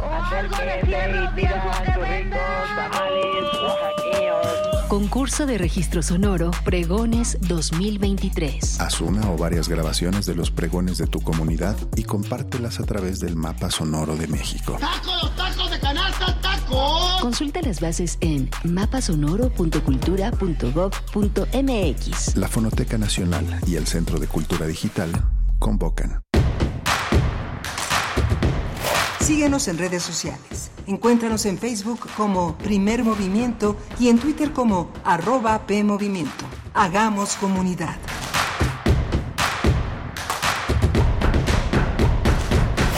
Buenos días, ya son las 8 de la mañana con 7 minutos. 8 con 7 minutos en esta mañana de miércoles, mitad de semana. Hoy es 6 de diciembre del 2023. Estamos de vuelta luego de este breve corte. Estamos con ustedes y con Radio Nicolaita también en el 104.3 en la FM, en Morelia, en el 96.1 de FM para la Ciudad de México, 860 de amplitud modulada y para todo el mundo en la web www.radio.unam.mx. Iniciamos esta segunda hora de transmisión con Rodrigo Aguilar en la producción ejecutiva, acá en cabina en Adolfo Prieto 133, Colonia del Valle, en Radio UNAM. También el señor Crescencio Suárez en la operación técnica de la consola. Miguel Ángel Quemain, ahora sí, está por acá en los micrófonos. Miguel Ángel, Hola, buen día. Buenos días, buenos días a todos. Pues tenemos una segunda hora muy interesante. La Radio Nicolaita nos acompaña y estamos en las mismas frecuencias. Vamos a tener la campaña de Adopta, Adopta Xolotl 2024. Vamos a hablar con Luis Zambrano que está en, en, ese cunero de ajolotes. Él es investigador del Instituto de Biología de la UNAM. Eh, sus áreas de investigación son ecología de comunidades acuáticas, biogeografía de la conservación y han hecho una cantidad de materiales preciosos para identificarse con esa, con esa lucha, con esa participación que es adoptar un ajolote. Adoptar un ajolote ya es la, campaña para el 2024, la que están lanzando. Eh, bueno, ahora que tenemos algunos oportunidad, que viene el aguinaldo, hay que adoptar un ajolote y con ello también fortalecer las prácticas agrícolas chinamperas, porque ese es el hábitat del ajolote y al fortalecer y recuperar su hábitat en Xochimilco también se conserva esta especie endémica de nuestro país. Tendremos después eh, la conversación con el doctor Luis Guacuja, responsable del programa de estudios sobre la Unión Europea del posgrado de la UNAM, para hablar de la victoria de la ultraderecha, el avance de la ultraderecha en Países Bajos con una cantidad de escaños importante que da eh, bueno pues a esta opción política una presencia eh, pues muy importante como como está haciendo en distintos países europeos eh, bueno, pues cada vez eh, se encuentran, se posiciona la ultraderecha cada vez más entre las preferencias del ele electorado de países europeos. Es el caso de Países Bajos y vamos a tener esta lectura, este análisis con el doctor Luis Guacuja para esta hora en la nota internacional. Así es que quédense con nosotros, quédense eh, también en redes sociales, si están participando, ahí estamos también nosotros atendiendo sus comentarios en esta mañana. Ya saben las coordenadas y si no, recordemos eh, arroba P Movimiento en X, X antes Twitter y primer movimiento en Facebook para seguir haciendo comunidad a través del diálogo radiofónico. Cuéntenos cómo pinta esta mañana, mitad de semana, miércoles 6 de diciembre. Vamos con nuestra nota del día para hablar de los ajolotes y esta campaña Adopta Ajolotl 2024. Primer movimiento. Hacemos comunidad con tus postales sonoras. Envíalas a primermovimientounam.gmail.com Nota del día. Con el fin de ayudar a la conservación del ajolote de Xochimilco, especie que se encuentra en peligro de extinción, el Laboratorio de Restauración Ecológica del Instituto de Biología de la UNAM lanzó la campaña Adopta Xolotl 2024. Se trata de una iniciativa para recaudar fondos y contribuir con los esfuerzos de conservación ante la disminución de su población en los canales de Xochimilco. De acuerdo con un registro científico, en 1996 se estimaba un promedio de 6.000 ajolotes por kilómetro cuadrado, pero esa cantidad se redujo en 2014 a tan solo 36 individuos. De acuerdo con Luis Zambrano del Instituto de Biología, eh, la contaminación, la urbanización y la inducción de especies ajenas son las principales causas de que este anfibio se encuentre en peligro de extinción. La campaña consiste en la donación de recursos o en la adquisición de kits de adopción virtual cuyos costos oscilan entre 600 pesos y 1.008 pesos. También se, eh, se puede mm, contribuir con 200 pesos a través de una cena virtual. Con los recursos obtenidos serán rehabilitados ocho nuevas chinampas refugio en los próximos dos años, que se suman a los esfuerzos del Laboratorio para la Preservación del Ajolote. Hasta ahora han sido rehabilitadas 40 chinampas, creados 36 refugios para la biodiversidad, se instalaron 71 biofiltros para mejorar la calidad del agua y han sido rehabilitados 5.5 kilómetros lineales de canales. Bueno, la primera edición de esta campaña, realizada en noviembre del 2022 a septiembre de 2023, logró recaudar más de 456 mil pesos con 498 donativos. Eh, para consultar más información y realizar donaciones está disponible la página www.restauracionecológica.org. También la tienda en línea de la UNAM es un sitio para comprar productos como camisetas, trazas, tazas y otros artículos cuyas ganancias van a ser entregadas directamente al Instituto de Biología para la Conservación del Ajolote. Pues vamos a conversar sobre esta campaña en su segundo año que busca ayudar a la conservación del ajolote y nos acompaña el doctor Luis Zambrano, investigador del Instituto de Biología de la UNAM, que bueno, ha estado eh, impulsando impulsando desde hace muchos años esta esta ocupación y preocupación por el ajolote y la restauración de su hábitat en Xochimilco. Doctor Luis Zambrano, siempre es un gusto. Gracias eh, por estar de nuevo con nosotros. Buenos días, bienvenido. Hola, buenos días Miguel Ángel, buenos días Berenice. Pues muchísimas gracias a ambos por ahora platicar sobre estas noticias y no las luego horribles que luego tenemos que platicar. Las malas noticias. Oye Luis, pues, pues sí es que, fíjate, muchas personas eh, andan en la calle con su bote pidiendo como una especie como de apoyo y uno puede darlo y pasa de largo, pero esta campaña es auténticamente, la preocupación es el eje de la relación que se tiene con las personas que contribuyen, cómo mantener a las personas preocupadas, informadas y participantes, Luis. Sí, justo eso es parte de la campaña, o sea, un pedazo de la campaña, lo hemos dicho, es obviamente la recaudación de fondos, este, esos fondos se van directamente a la conservación del ajolote, ya sea a, a, mantener la colonia de ajolotes que tenemos, que pronto podrían ser reintroducidos o no, dependiendo de cómo estén las circunstancias en el lugar, y otro pedazo fundamental de la campaña se va a los chinamperos que han trabajado con el proyecto que están haciendo esos refugios que verdaderamente son unos héroes en la conservación de nuestra biodiversidad. Pero este el otro factor fundamental es lo que acabas de decir Miguel Ángel que tiene que ver con la concientización de en qué lugar vivimos. Este queremos y este o sea, queremos que la gente se entere de cómo está nuestra naturaleza en nuestra ciudad, qué es lo que la amenaza, pero cómo la podemos resolver, porque también se puede resolver y no solo eso, sino que cómo podemos llevar hacia adelante diferentes tipos de proyectos y que la gente tiene que meterle el hombro, porque este pues si esperamos a que un gobierno, el que sea de la color que sea, se meta a, a tratar de resolver el problema sin presión social, pues nos vamos a quedar sentados y sin Xochimilco. Sí, eh, doctor Luis Zambrano, una, una tragedia, trágico ya es el, el descenso del número de individuos, de ajolotes en, en la zona. ¿Cuáles, ¿Cuáles son las principales amenazas para el ajolote y para su hábitat y cómo se involucra la agricultura chinampera en este, en este esfuerzo? Bueno, este, la agricultura, bueno, este, ¿cuáles son las amenazas? Este, ya, ya medio las delinearon un poco ustedes, y quieren profundizar un poco más. La primera amenaza es la urbanización. Este, la urbanización que está alrededor, porque a los ajolotes no les gusta el ruido, para empezar. Y ahora la urbanización, este, no solo se refleja en casas, la urbanización también se refleja, por ejemplo, en las canchas de fútbol que han proliferado muchísimo e incluso en las fiestas y los antros flotantes que se han hecho y que se han, proliferado mucho también en los últimos años, sobre todo en la zona de Cuemanco. Y ahora déjenme decirles que pues hemos platicado aquí en este espacio también sobre el puente, ese puente que, que este, se ha venido construyendo en esta administración. Bueno, pues ya estamos viendo los resultados de ese puente porque la cantidad de canchas de fútbol y de antros ha crecido muchísimo a partir de que ese puente se inauguró. Entonces, uno de los primeros problemas es la urbanización como tal.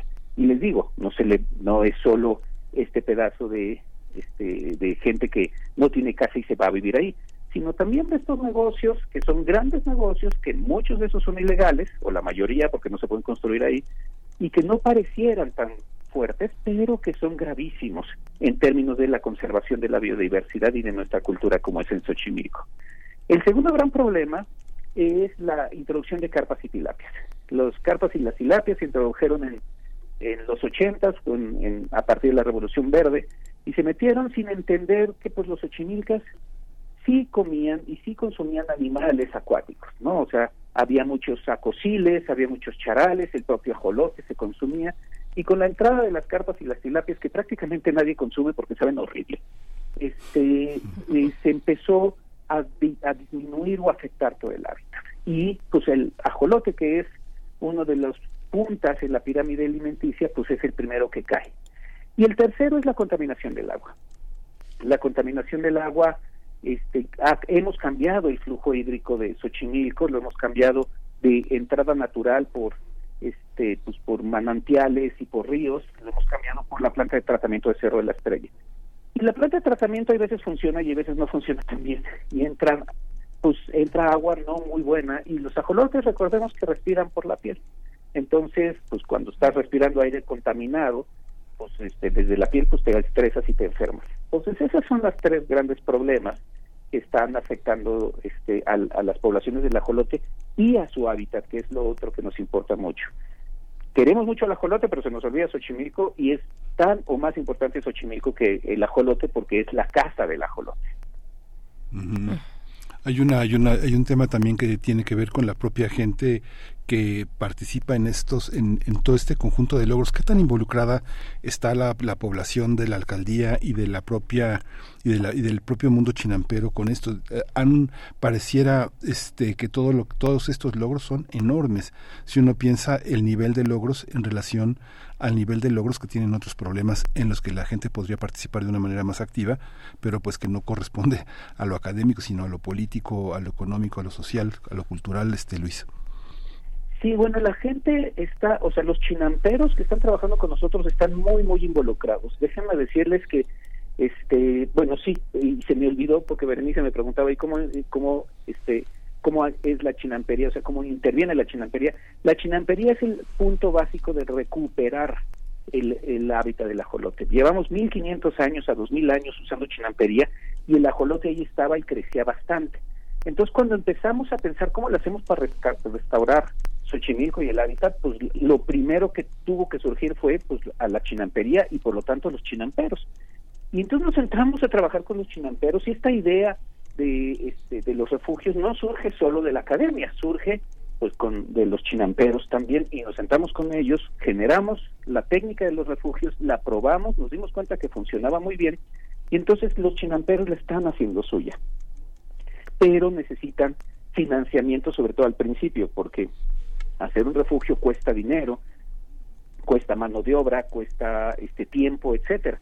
Y déjenme decirles que, bueno, pues hicimos cálculos más o menos, un refugio cuesta aproximadamente unos 200, 250 mil pesos hacerlo. Bueno, pues ellos ponen entre mano de obra y trabajo como 100 mil pesos, ciento y cacho mil pesos. Por eso estamos pidiendo el máximo que estamos pidiendo es adopta un refugio y cuesta 108 mil pesos, ¿no? Este, porque los chinamperos están poniendo lo otro y así de involucrados están.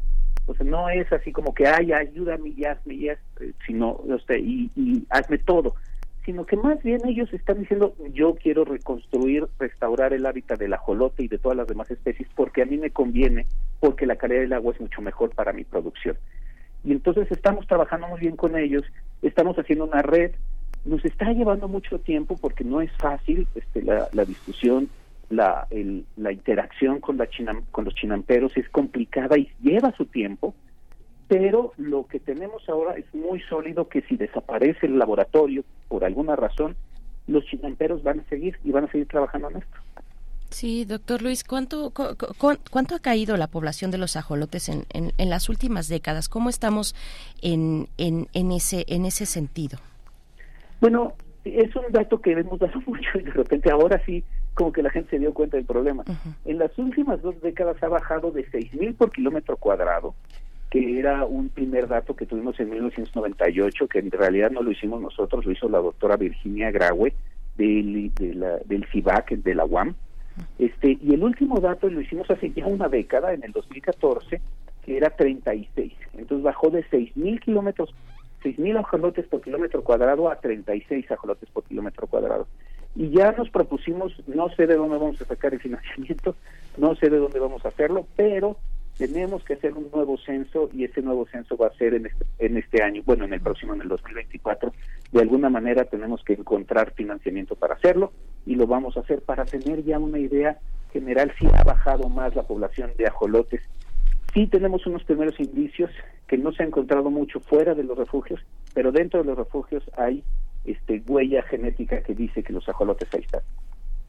Y esta también está, esta, digamos, ahora que propones y que nos debe estar escuchando tal vez mucha gente que puede contribuir de alguna manera a esto, está, está presupuestado, hay una estrategia ya para hacer este censo. ¿Cómo han avanzado en esa parte, Luis? Sí, de hecho ya, ya lo tenemos bien presupuestado. Ahora este, porque lo hemos solicitado a distintas este, instancias y no hemos tenido suerte en conseguir financiamiento para ese proyecto en específico. Lo tenemos bastante bien presupuestado, nos va a costar unos 200, unos 300 mil pesos, porque no solo incluye el pago al pescador, este, que normalmente hace el censo. Este, eh, el censo es complejo, no crean que es así como que, pues, bueno, vamos a, de casa en casa, ajolotes. Este, necesitamos un pescador experto que solo hay en Xochimilco, necesitamos este, hacerlo con una técnica que pues, nos lleva entre 8 y 12 meses este, para estar seguros o tener una, este, una variación muy baja entre canal y canal y, saber exactamente si encontramos o no encontramos ajolotes. Entonces sí nos lleva nuestro tiempo y sí nos lleva este un ratito, pero además estamos ahora incluyendo lo que se llama huella genética este al censo, que significa que filtramos agua y este, todos los animales y plantas dejamos una huella en el ambiente. Entonces, si filtran aire, por ejemplo, aquí, probablemente encuentren DNA flotando de diferentes organismos, incluyendo los humanos. Entonces, lo que vamos a hacer ahora es filtrar agua para encontrar diferentes tipos de organismos o saber qué tipo de organismos han pasado por ahí.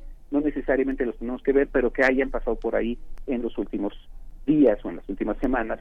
Y con eso vamos a saber si un ajolote o no pasó por ahí. Eso también lleva su costo y, y lo vamos a este pues a tratar de hacer en los próximos pues en los próximos meses, ¿no?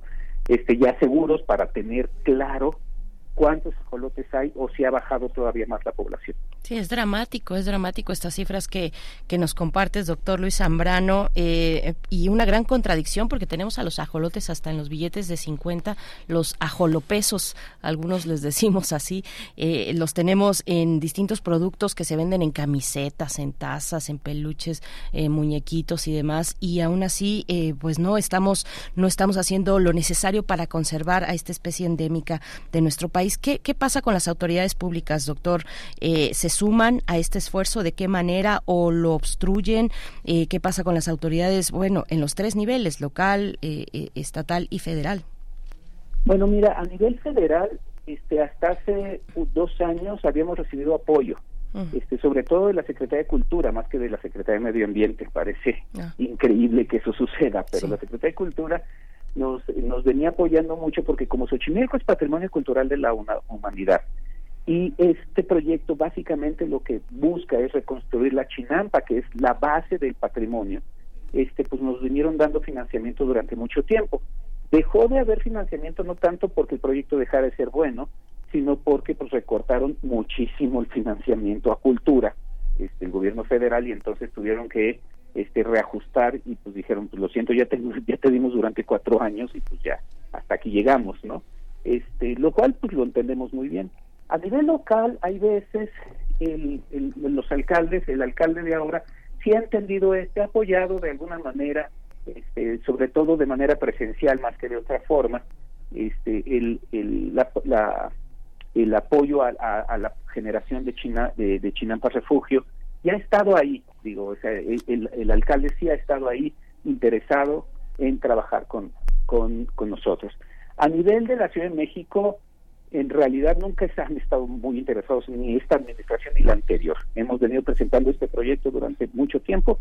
Tampoco lo obstruyen, pero pues no lo no, no lo apoyan, ¿no? Este y menos ahora por pues esta diferencia que tenemos con el puente que ellos construyeron, pues ahora lo consideran como un agravio el hecho de que estemos haciendo cosas este que no son el puente, ¿no? Sí, esta, esta, esta cuestión entre la capacidad autonómica de algunos proyectos y la, y la parte política y, partidista. ¿Cómo, cómo, em, ¿Cómo se empuja desde la, desde la ciudadanía una, una conciencia que viene de, de, la academia? Porque no es cualquier... Eh, cualquier cualquier actividad este filantrópica no está muy lejos de ser eso sino es una práctica de supervivencia y que nos beneficia a todos, hasta en Wuhan, ¿no? Pues sí, fíjate que eso es justo lo que queremos hacer con esta campaña.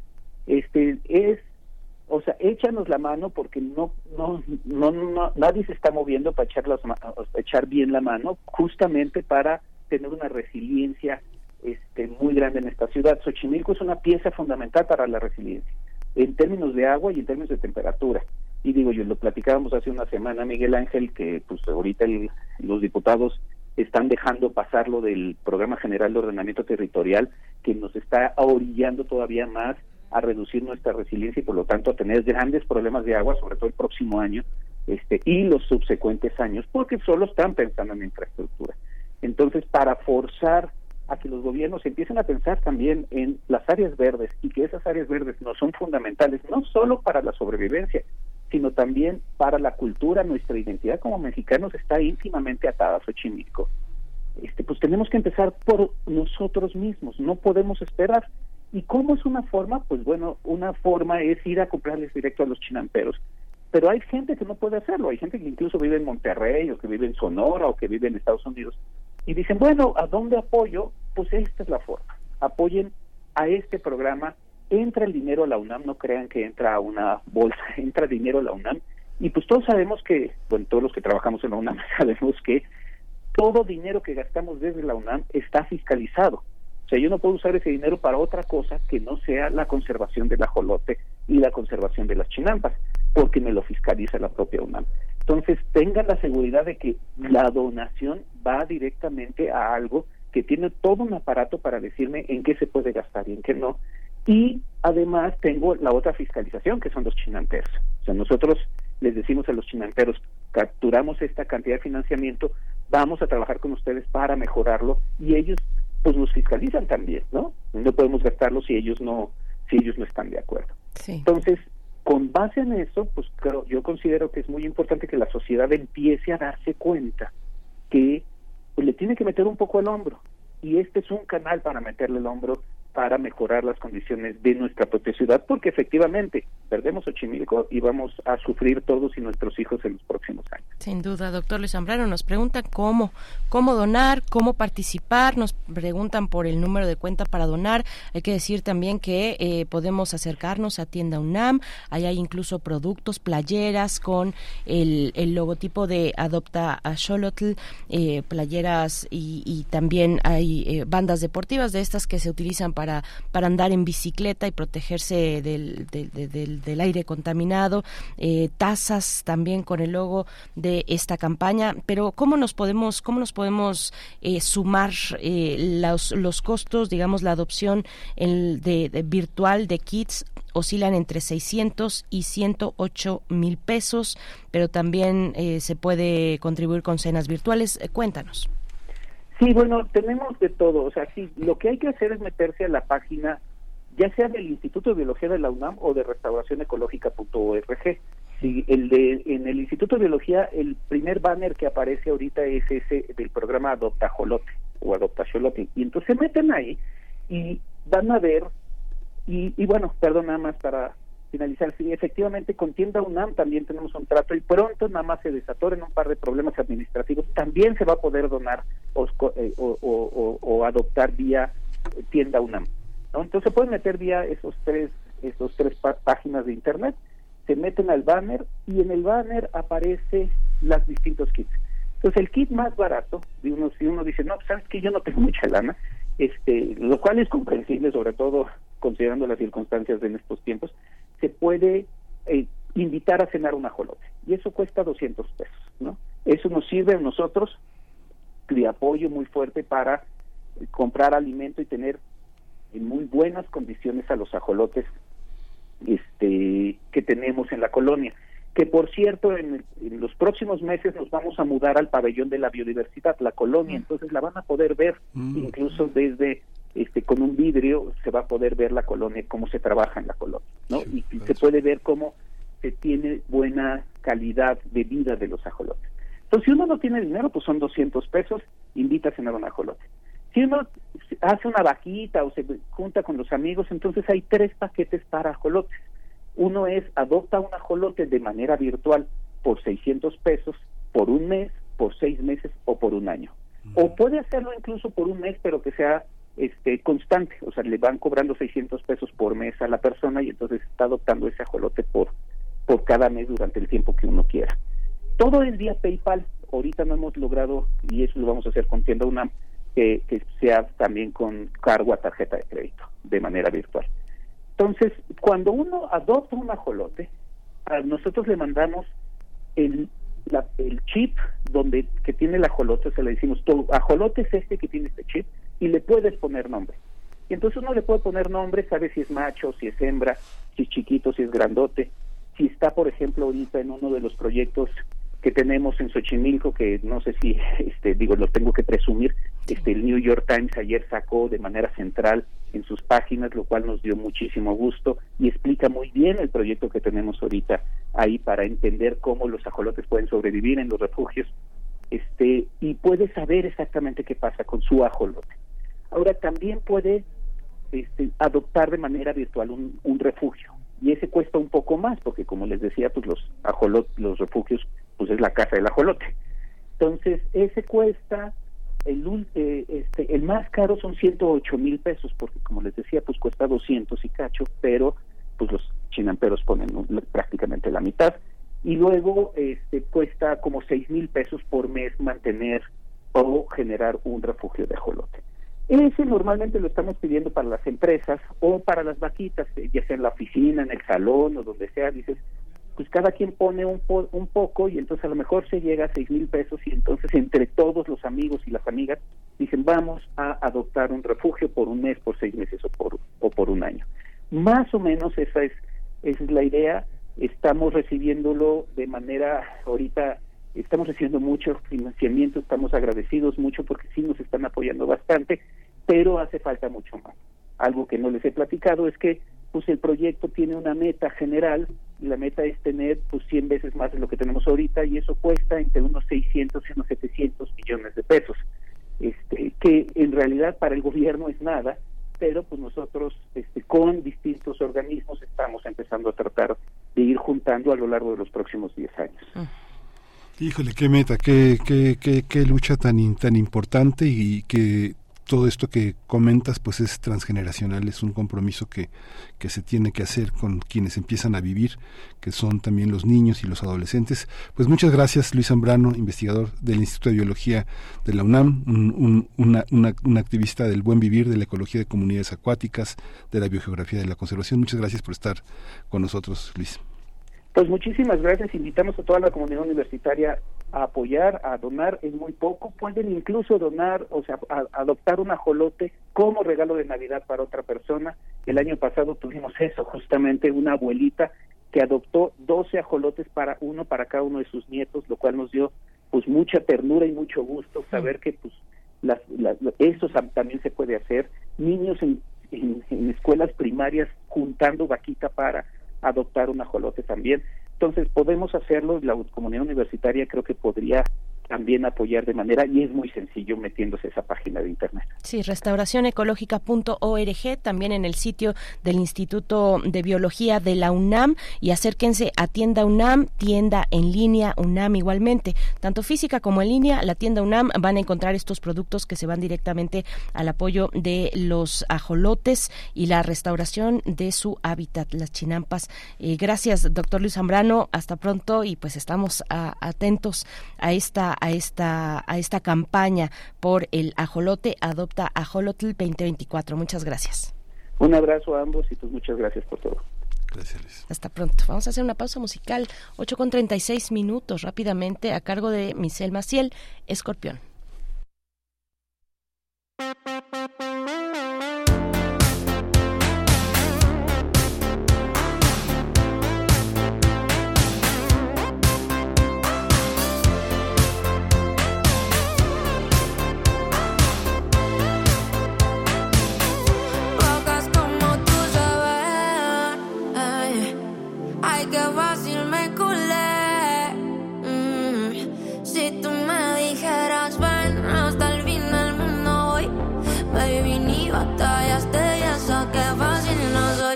Si tú me engañaras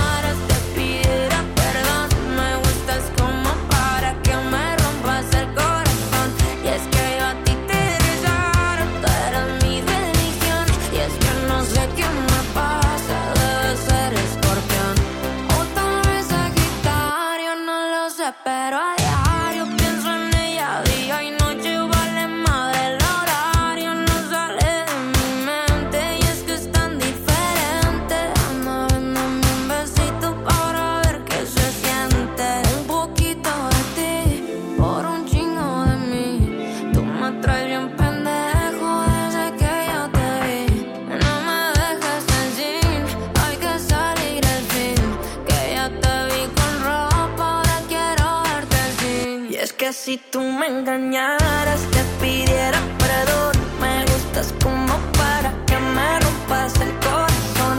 Es que yo a ti te besara, tú eres mi religión. Y es que no sé qué me pasa, debe ser escorpión. Y tengo ganas de que me lo quite. Ese culo tuyo con nadie compite.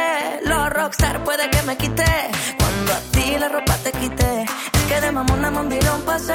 No ocupaste magia, pero me hechicé. Todas las que me tiraban rechacé. Tú me lo pediste, pero ya lo hice. Como tú sabes, ay, ay, qué fácil me culé. Mm, si tú me dijeras, ven hasta el final. Primer movimiento. Hacemos comunidad con tus postales sonoras. Envíalas a primermovimientounam arroba gmail.com. Nota Internacional. La formación de ultraderecha Partido por la Libertad, el PBB, liderado por el antiislamista Gert Wilders, ganó las elecciones generales de Países Bajos al constituirse como la candidatura más votada. De acuerdo con los datos de escrutinio, obtuvo 37 de los 150 escaños que conforman el Parlamento neerlandés. El triunfo de la ultraderecha se produce meses después del hundimiento de la que fue la última coalición liderada por el liberal Mark Rutte, ex primer ministro que en julio anunció su retirada tras 13 años de estar al frente de sucesivos gobiernos y de haber representado a escala europea y neerlandesa una línea de extrema austeridad fiscal. En contraparte, el ultraderechista Wilders es un político amenazado dentro, de, dentro y fuera de su país por su islamofobia. Tiene 60 años y es fundador de un partido casi unipersonal. Entre sus propuestas de campaña dominó ser partidario de restringir la llegada de inmigrantes irregulares y peticiones de asilo. Pues vamos a conversar sobre este triunfo de la extrema derecha en las elecciones legislativas en los Países Bajos y está con nosotros Luis Guacuja, responsable del programa de estudios sobre la Unión Europea del posgrado de la UNAM. Luis Guacuja, bienvenido, buenos días. Hola, muy buen día, eh, Miguel Ángel Berenice, saludos al auditorio. Gracias, doctor. Saludos a ti. Buenos días, bienvenido. Pues, ¿cómo, cómo, ¿cómo explicarse este ascenso de la ultraderecha en Países Bajos, doctor? Bueno, eh, quizá habría que hablar de una crisis general de la política casi a nivel mundial, sobre todo en Occidente. Eh, la llegada ahora de, de, de Wilders a, a, al gobierno de Países Bajos, pero también la llegada de Javier Milei a la presidencia en Argentina y la amenaza de que Donald Trump regrese a la, a la Casa Blanca, nos hablan de que esto es algo más que un simple accidente. Hay una, una crisis de la política eh, y quizá habría que decir que hay una crisis de valores de la política, ¿no? ¿Qué es lo que hace que el ciudadano apueste por estas alternativas extremas, en estos casos de extrema derecha?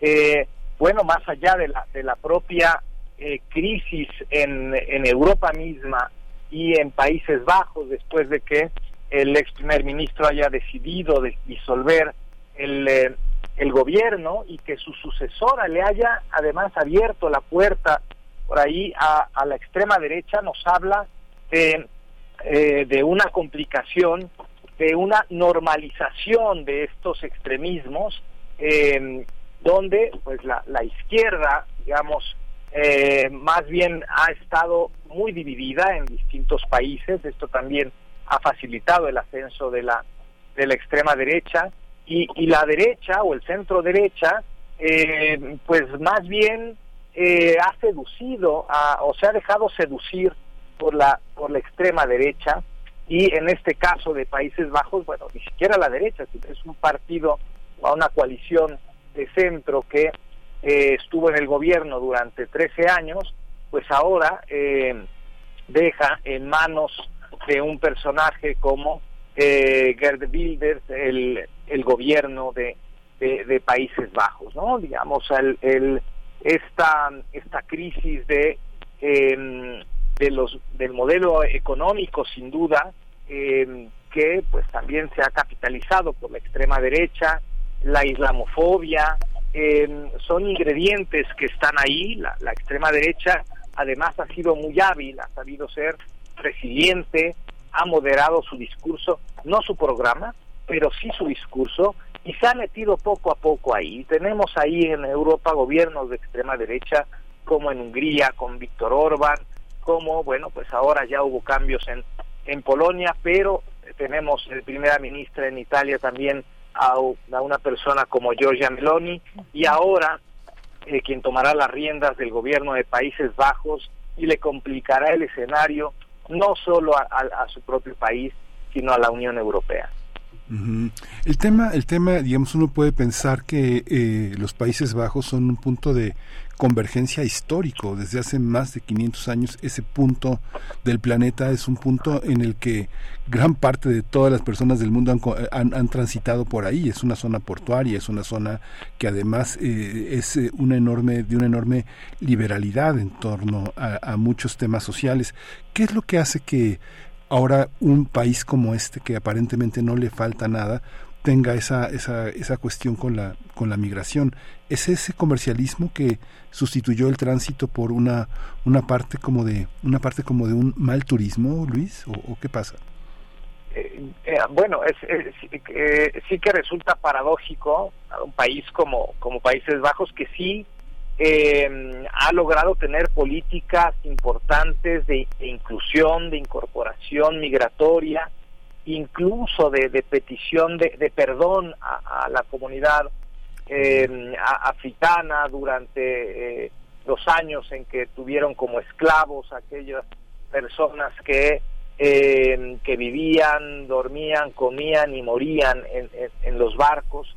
Em, el, eh, es, absolutamente eh, paradójico, pero nos habla de, esto, de, esa crisis de, de valores. Los, los partidos tradicionales dejaron de cobijar, de proteger a los ciudadanos. ¿no?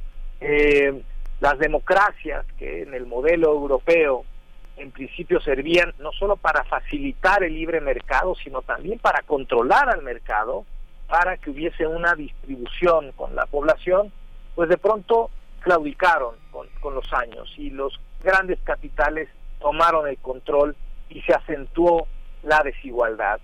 Y luego en la crisis de 2008, la crisis mundial debido a la especulación financiera que se concentró en Europa, también esto hizo que surgieran muchos partidos eh, antisistema.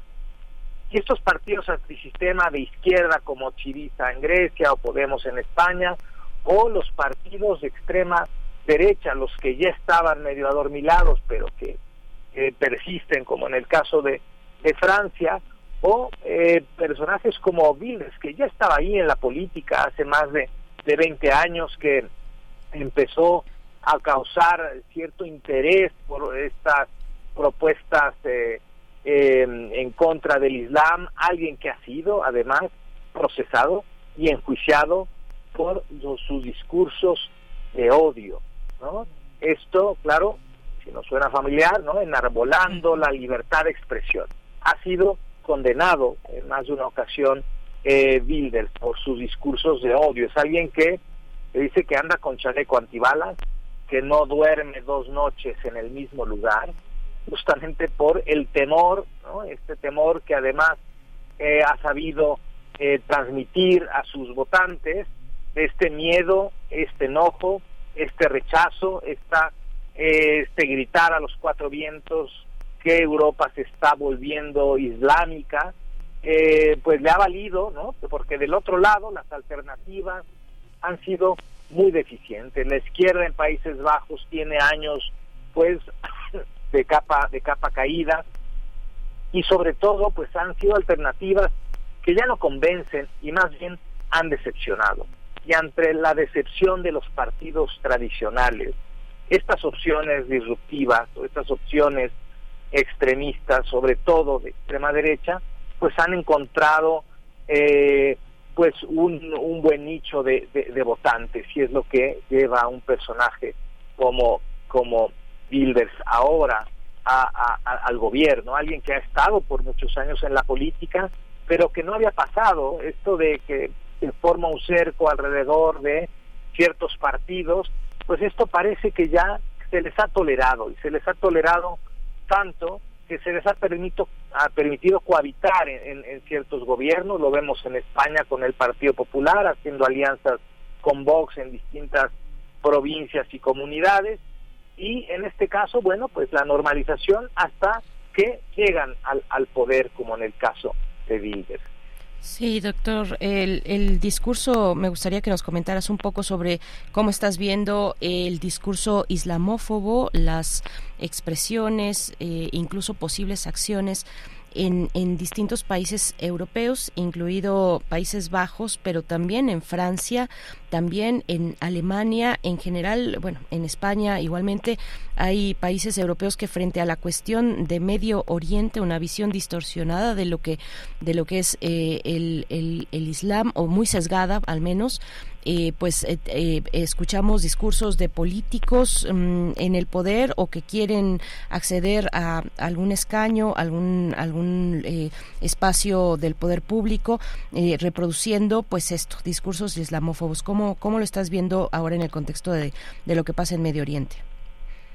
Sí, bueno, eh, es un eh, es un tema que, que complica la, la, escena, ¿no? Hay quien dice que en estos días está justamente eh, cambiando la alerta de alerta amarilla a alerta roja en, en varios países de, de Europa, porque se espera que haya atentados, como ya ha ocurrido en años anteriores, en ferias navideñas y tal, esta celebración muy cristiana pues que pueda ser aprovechado por extremistas islámicos. ¿no? También hace unos días se vio como en, en, en, Dublín, en, en, Irlanda, la gente salió a, a, quemar coches, a, quemar los tranvías, en fin, en protesta porque una persona de, de, de, profesión eh, de, que profesaba el, Islam pues mató a, a, algunas personas, ¿no? Entonces el reclamo es que Europa ha sido demasiado tolerante con el con el Islam, ¿no? confundiendo otra vez una religión con los extremismos y eh, y claro la, la, posición de Occidente frente al tema de Israel, la pasividad, eh, esta, este cerrar los ojos a, a, a lo que está sucediendo, esta reacción tan tardía, tan lenta y tan decepcionante, también, por supuesto, que enciende los ánimos en, la comunidad islámica y, y, bueno, pues es el caldo de cultivo para em, discursos de odio de todos lados, ¿no? Es muy, es muy peligroso lo que estamos, lo que estamos viendo. Em, em, y más allá de, las promesas de alguien como, como Wilders que propone sacar a Países Bajos de la Unión Europea, ¿no? Algo que ya pareciera que eh, después del Brexit nadie se atrevería a una aventura de este tamaño, pero eh, lo, trae ahí, lo, trae como una una propuesta, es alguien anti-europeo, ha pedido incluso, propuesto quitar las banderas de la Unión Europea de, de las oficinas oficiales, alguien eh, realmente que encontrará además alianzas con un personaje como como Víctor Orban y ahora que vendrá la cumbre europea y que se está discutiendo el tema eh, energético y que se está discutiendo también el, un presupuesto para enviar armas o más apoyo a Ucrania, bueno, pues eh, quizá esto no pueda prosperar porque el ascenso de la extrema derecha en Europa se comienza a consolidar y más de cara al a junio del próximo año, donde serán las elecciones al Parlamento Europeo y puede cambiar de manera importante y preocupante la composición de, la Eurocámara. Sí, esta, esta visión que ofreces, Luis, es, es, una, es una visión que difícilmente en cada país se puede observar porque las consecuencias van a ser para la Europa en su conjunto y las relaciones que establezca en ese sentido con Latinoamérica, que está en esa, en esa cuerda eh, delgada entre las izquierdas que progresan y las derechas que, que, regresan, ¿no? ¿Cómo, cómo, cómo, cómo entender qué, qué esperarías tú en ese, en el contexto de ese razonamiento, qué nos espera y qué espera para, qué se espera para Latinoamérica? Sí, eh, yo creo que el, panorama es complicado de cara al, próximo al próximo año, ¿no? Habrá un relevo eh, a mediados de año del Parlamento Europeo que implica también una renovación de las distintas instituciones de la de la Unión Europea, pero claramente, ¿no? Sí, este, hay esta tendencia hacia la extrema derecha, ¿no? Que ha sabido ser un poco más pragmática, un poco menos ruidosa, ¿no? pero a, tiene sus apuestas muy claras. Comencemos por esta normalización. A ver, es el Partido de la Libertad, ¿no? el de Bilders, o, el Partido Feminista en Suecia, aparecen ¿no? hasta nombres románticos en términos democráticos, pero que al final encierran justamente lo contrario, ¿no? Son partidos antiderechos, son partidos xenófobos, excluyentes, chauvinistas, y eh, antieuropeos algunos, otros ya no se dicen antieuropeos mientras reciban las ayudas de, de la Unión Europea, de la Unión Europea, pero sí con la conciencia de que su intención es hacer explotar desde dentro a la, a la Unión Europea, esta Unión Europea de valores, que pues es un eh, desgraciadamente es un reflejo también, no solo de la falta de valores o el extravío de valores en la, en la Unión Europea, cuando vemos a la propia presidenta de la Comisión Europea, eh, no solo dándole la mano a, a Netanyahu en pleno eh, conflicto, como eh, aplaudiendo o avalando las atrocidades contra el pueblo palestino, sentada en el banquillo también por mandarse mensajes con eh, altos funcionarios de Pfizer para acordar el temas y acaparación de, de, vacunas por COVID, una vicepresidenta del Parlamento Europeo enjuiciada por recibir maletas llenas de dinero, en fin, esta, esta Europa ausente de liderazgos, esta Europa que se devalúa en, el término eh, extendido de la de la expresión. Y entonces no estas opciones como la de Bilder eh, parecen no tan malas frente a las alternativas ¿no? porque las alternativas tampoco son tan buenas. Y ese factor diferenciador de los valores está cada vez más ausente y esto es muy peligroso para, para la política y también para la democracia. Doctor, eh, por último, ¿cómo, bueno, justo de, de, ese último punto que, compartes, cómo queda, cómo, cómo queda el panorama eh, en, en, en, los escaños, cómo queda el reacomodo de la política eh, partidista, qué pasa ahora con la izquierda, con la socialdemocracia, con el centro en Países Bajos? Bueno, la, la, la, izquierda está muy fracturada, ¿no? La, izquierda eh, suele estar muy dividida entre las distintas opciones eh, que hay. Eh, alguna, la, la socialdemocracia suele querer ser más exquisita y rechaza a, a otras opciones de izquierda. Insisto, mientras la, la derecha se deja seducir más bien eh, y por una conveniencia de, de votos y de supervivencia, ha permitido la entrada a la, a la extrema derecha, ¿no? Entonces, eh, una derecha que se acerca más a la, a la extrema derecha, eh, una izquierda que tam, también ha abandonado muchos de sus de sus principios, ¿no? En la crisis de 2008 uno hubiese esperado que los partidos socialdemócratas apostaran por los ciudadanos y no, bueno, pues hubo un cierta una cierta comodidad y los muchos partidos, sobre todo socialdemócratas, se sentían cómodos con el status quo y el status quo era rescatar a los bancos en perjuicio de los ciudadanos. ¿no? Entonces de pronto se les ve como, como lo mismo, los partidos de, de lo mismo lejanos del ciudadano.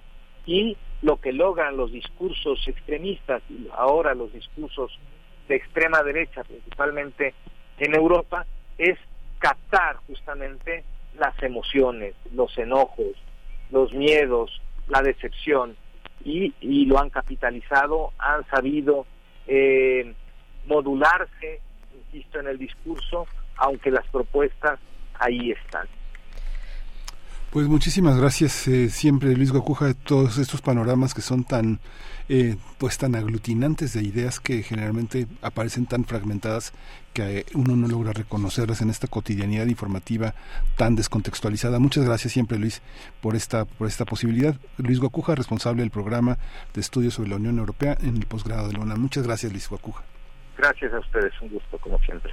Hasta pronto, un gusto, doctor Luis Guacuja. No perdamos de vista eh, las elecciones a, media, a, a, mitad del año, del próximo año, las elecciones en el Consejo Europeo. Algunos cálculos, eh, bueno, es que pensemos en que es la Unión Europea, es Rusia, es India, es Estados Unidos y es México también. Juntemos toda esa población en, en electorado y bueno, eh, es poco menos de la mitad de la algunos cálculos empiezan a, a, sugerir que es poco poco menos de la mitad de la población mundial de alguna manera estará en procesos electorales el próximo año. Con esta con esta crisis de valores que, comentaba el doctor Luis Guacuja en algunos casos no no en todos eh, India tiene sus eh, particularidades naturalmente Rusia también pero bueno ahí ahí dejamos este tema un poco para la reflexión y nos vamos con música para el cierre de esta segunda hora y para despedir a Radio Nicolaita con Santería a cargo de Joaquina Mertz. Después vamos al corte y volvemos.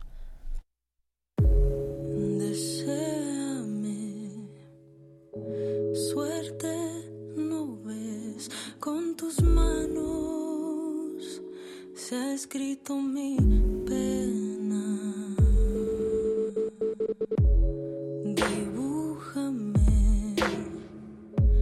tinta y papel,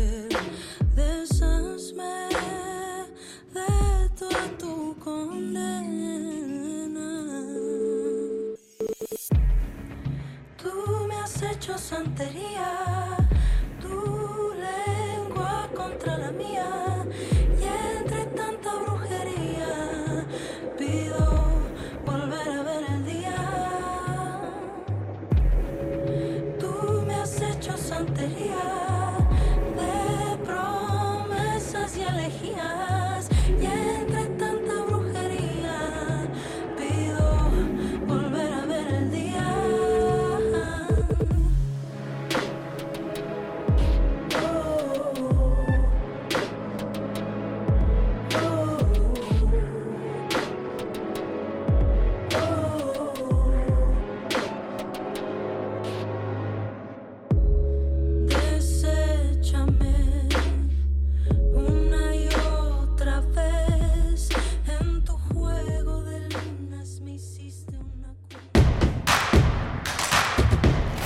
Encuentra la música de primer movimiento día a día en el Spotify de Radio UNAM y agréganos a tus favoritos.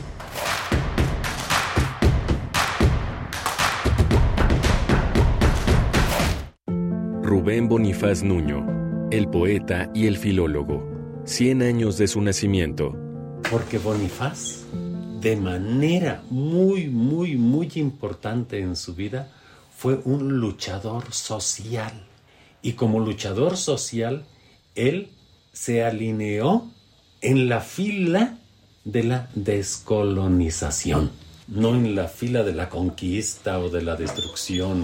Yo creo que es el primero y el único con ese pensamiento claro de darnos a los mexicanos libertad, porque sin libertad la dignidad humana se pierde. Doctor Bulmaro Reyes Coria, investigador del Instituto de Investigaciones Filológicas de la UNAM. Rubén Bonifaz Nuño, 96.1 FM, Radio UNAM, Experiencia Sonora. Mi INE es mucho más que una credencial. Con mi INE participo, alzo la voz y decido con libertad sobre lo que quiero para mí, para mis amigas, para mis amigos, para mi familia. Nuestra generación busca respuestas y tiene mucho que aportarle a México. Si ya cumpliste 18 años o los cumples antes o el 2 de junio, tramita tu INE, infórmate, decide y vota. Tienes hasta el 22 de enero. En estas elecciones, con mi INE participo. INE. Si tienes familiares o amistades chilangas que viven fuera del país, no las dejes fuera de participar en las elecciones del próximo año. En el 2024, aunque estén lejos, podrán votar en la elección de la jefatura de gobierno y la diputación migrante.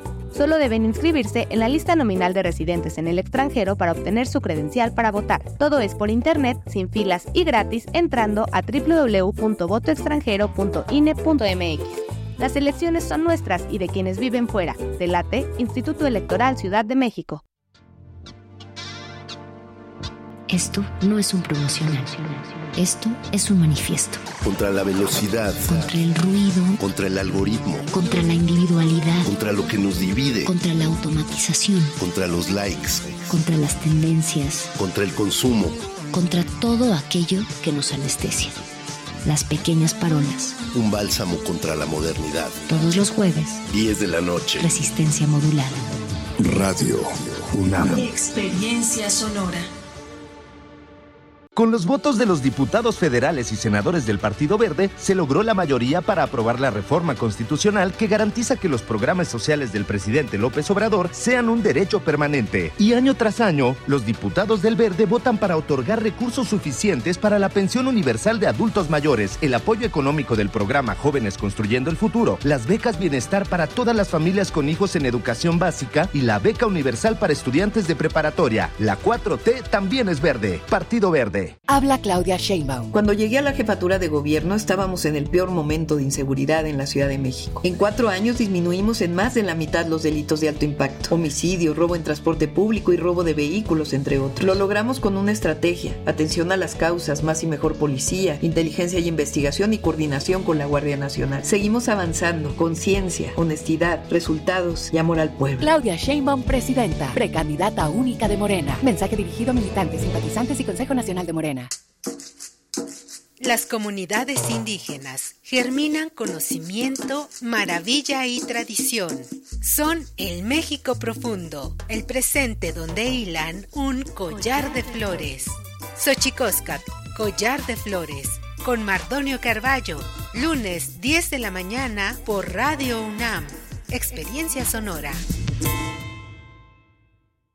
Por la paz, por la libertad, por nuestro país. Cambiemos el rumbo. Aguascalientes prioriza la seguridad. Su policía es hoy una de las cinco mejor evaluadas de México. Chihuahua es líder exportador y regresaron las estancias infantiles. Guanajuato tiene uno de los mejores sistemas de salud a nivel nacional. Querétaro es el segundo estado más competitivo del país. Yucatán es de los primeros estados con mayor tasa de empleo. Todos tienen algo en común. Todos están gobernados por acción nacional. Cambiemos el rumbo. Habla Claudia Sheinbaum. México está renaciendo, con prosperidad compartida, con inversión para el bienestar, donde la seguridad se procura con justicia. No queremos reconciliarnos con la corrupción y los privilegios. Regresar al pasado no es opción. La grandeza de México está en nuestro pueblo, cultura e historia. Estoy orgullosa de ser parte de la transformación, orgullosa de ser mexicana. Sigamos construyendo el mejor México posible. Claudia Sheinbaum, presidenta, precandidata única de Morena. Mensaje a militantes y Consejo Nacional de Morena. Encuentra la música de primer movimiento día a día en el Spotify de Radio UNAM y agréganos a tus favoritos.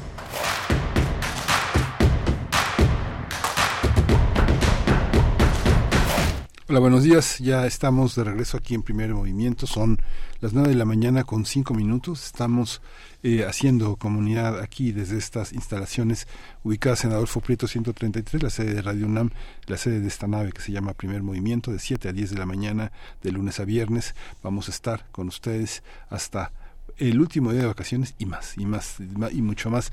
Estamos eh, esta mañana Rodrigo Aguilar en la producción ejecutiva, Violeta Berber en la asistencia de producción.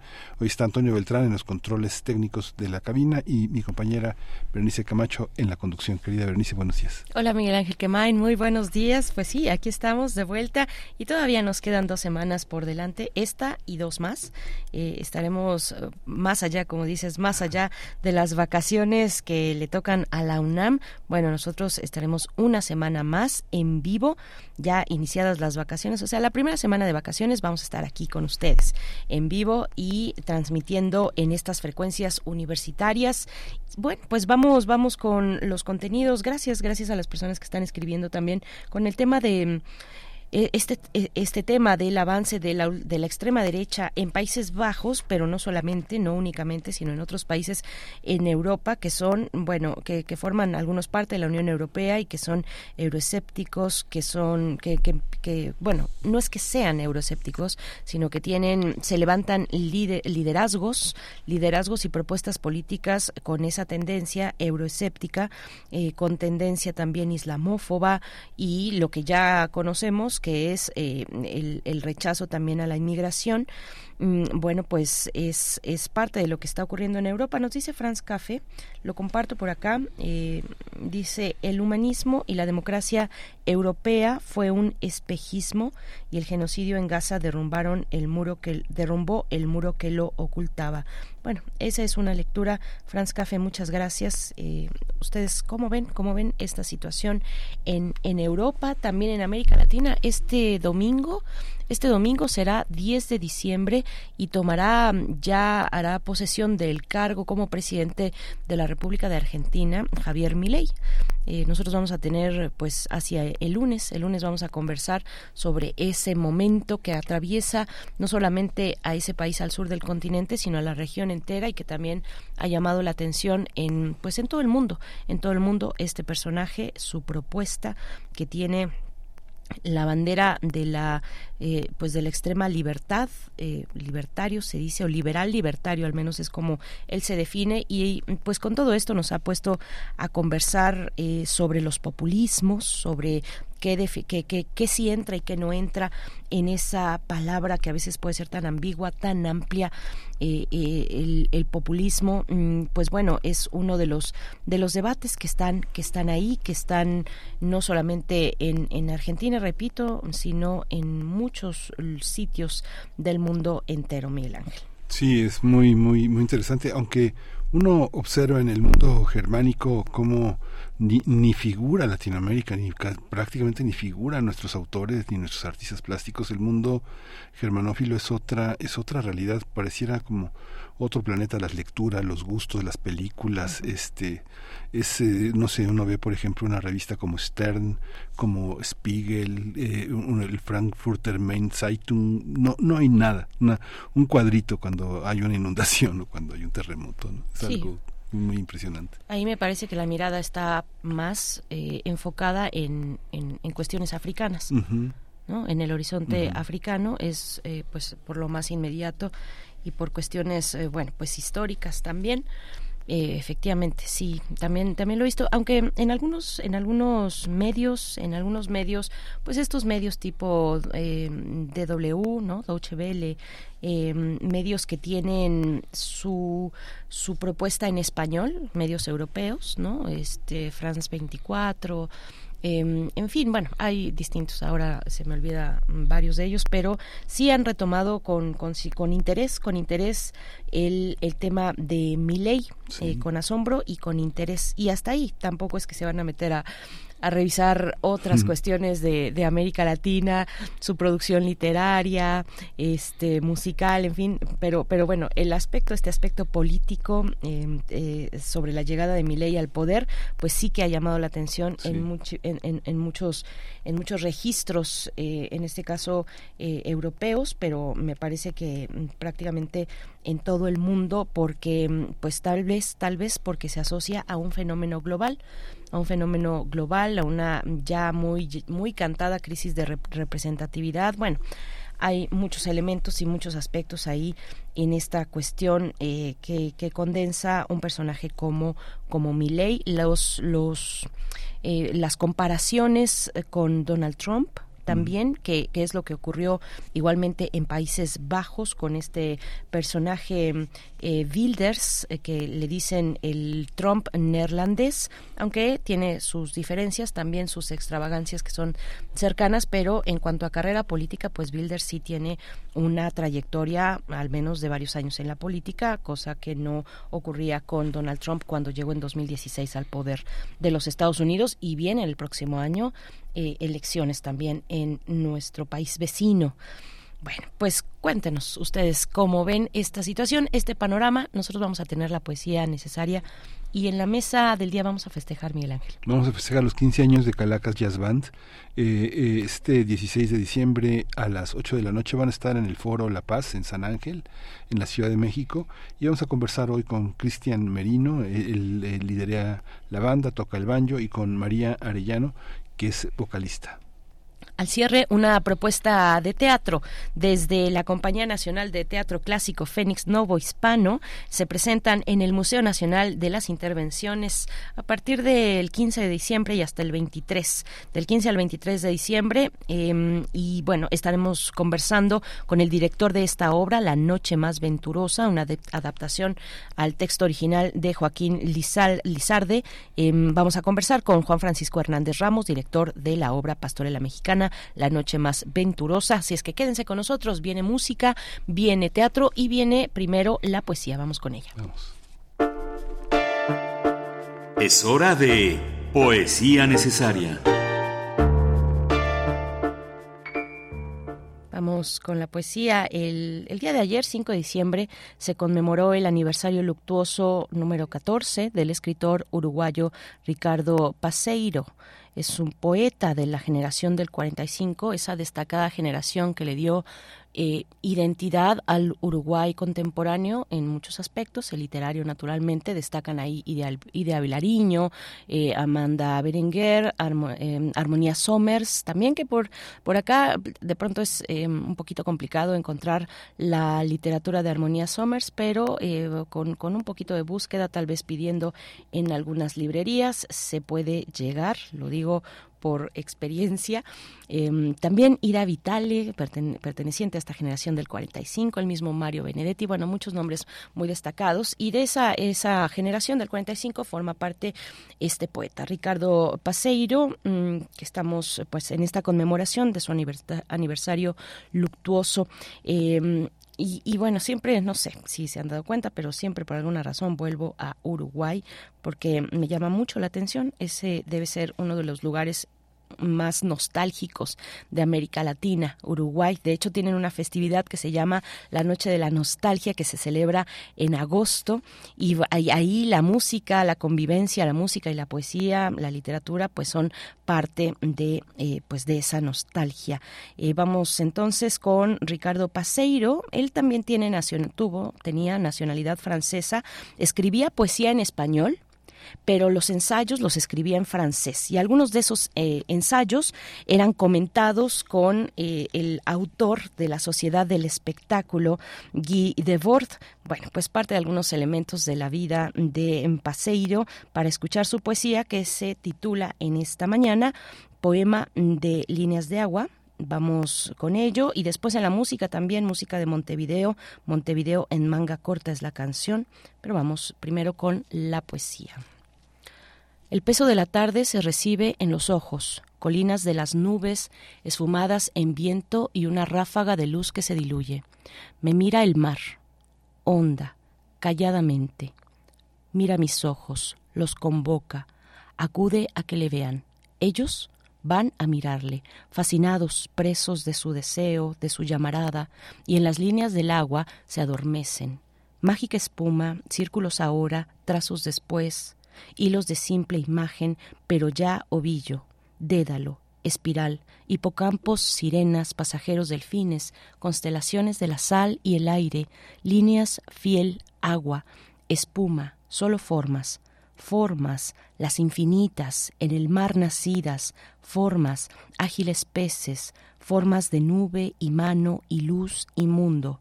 Por las líneas del agua, entre destellos, van a nacer las formas de las cosas.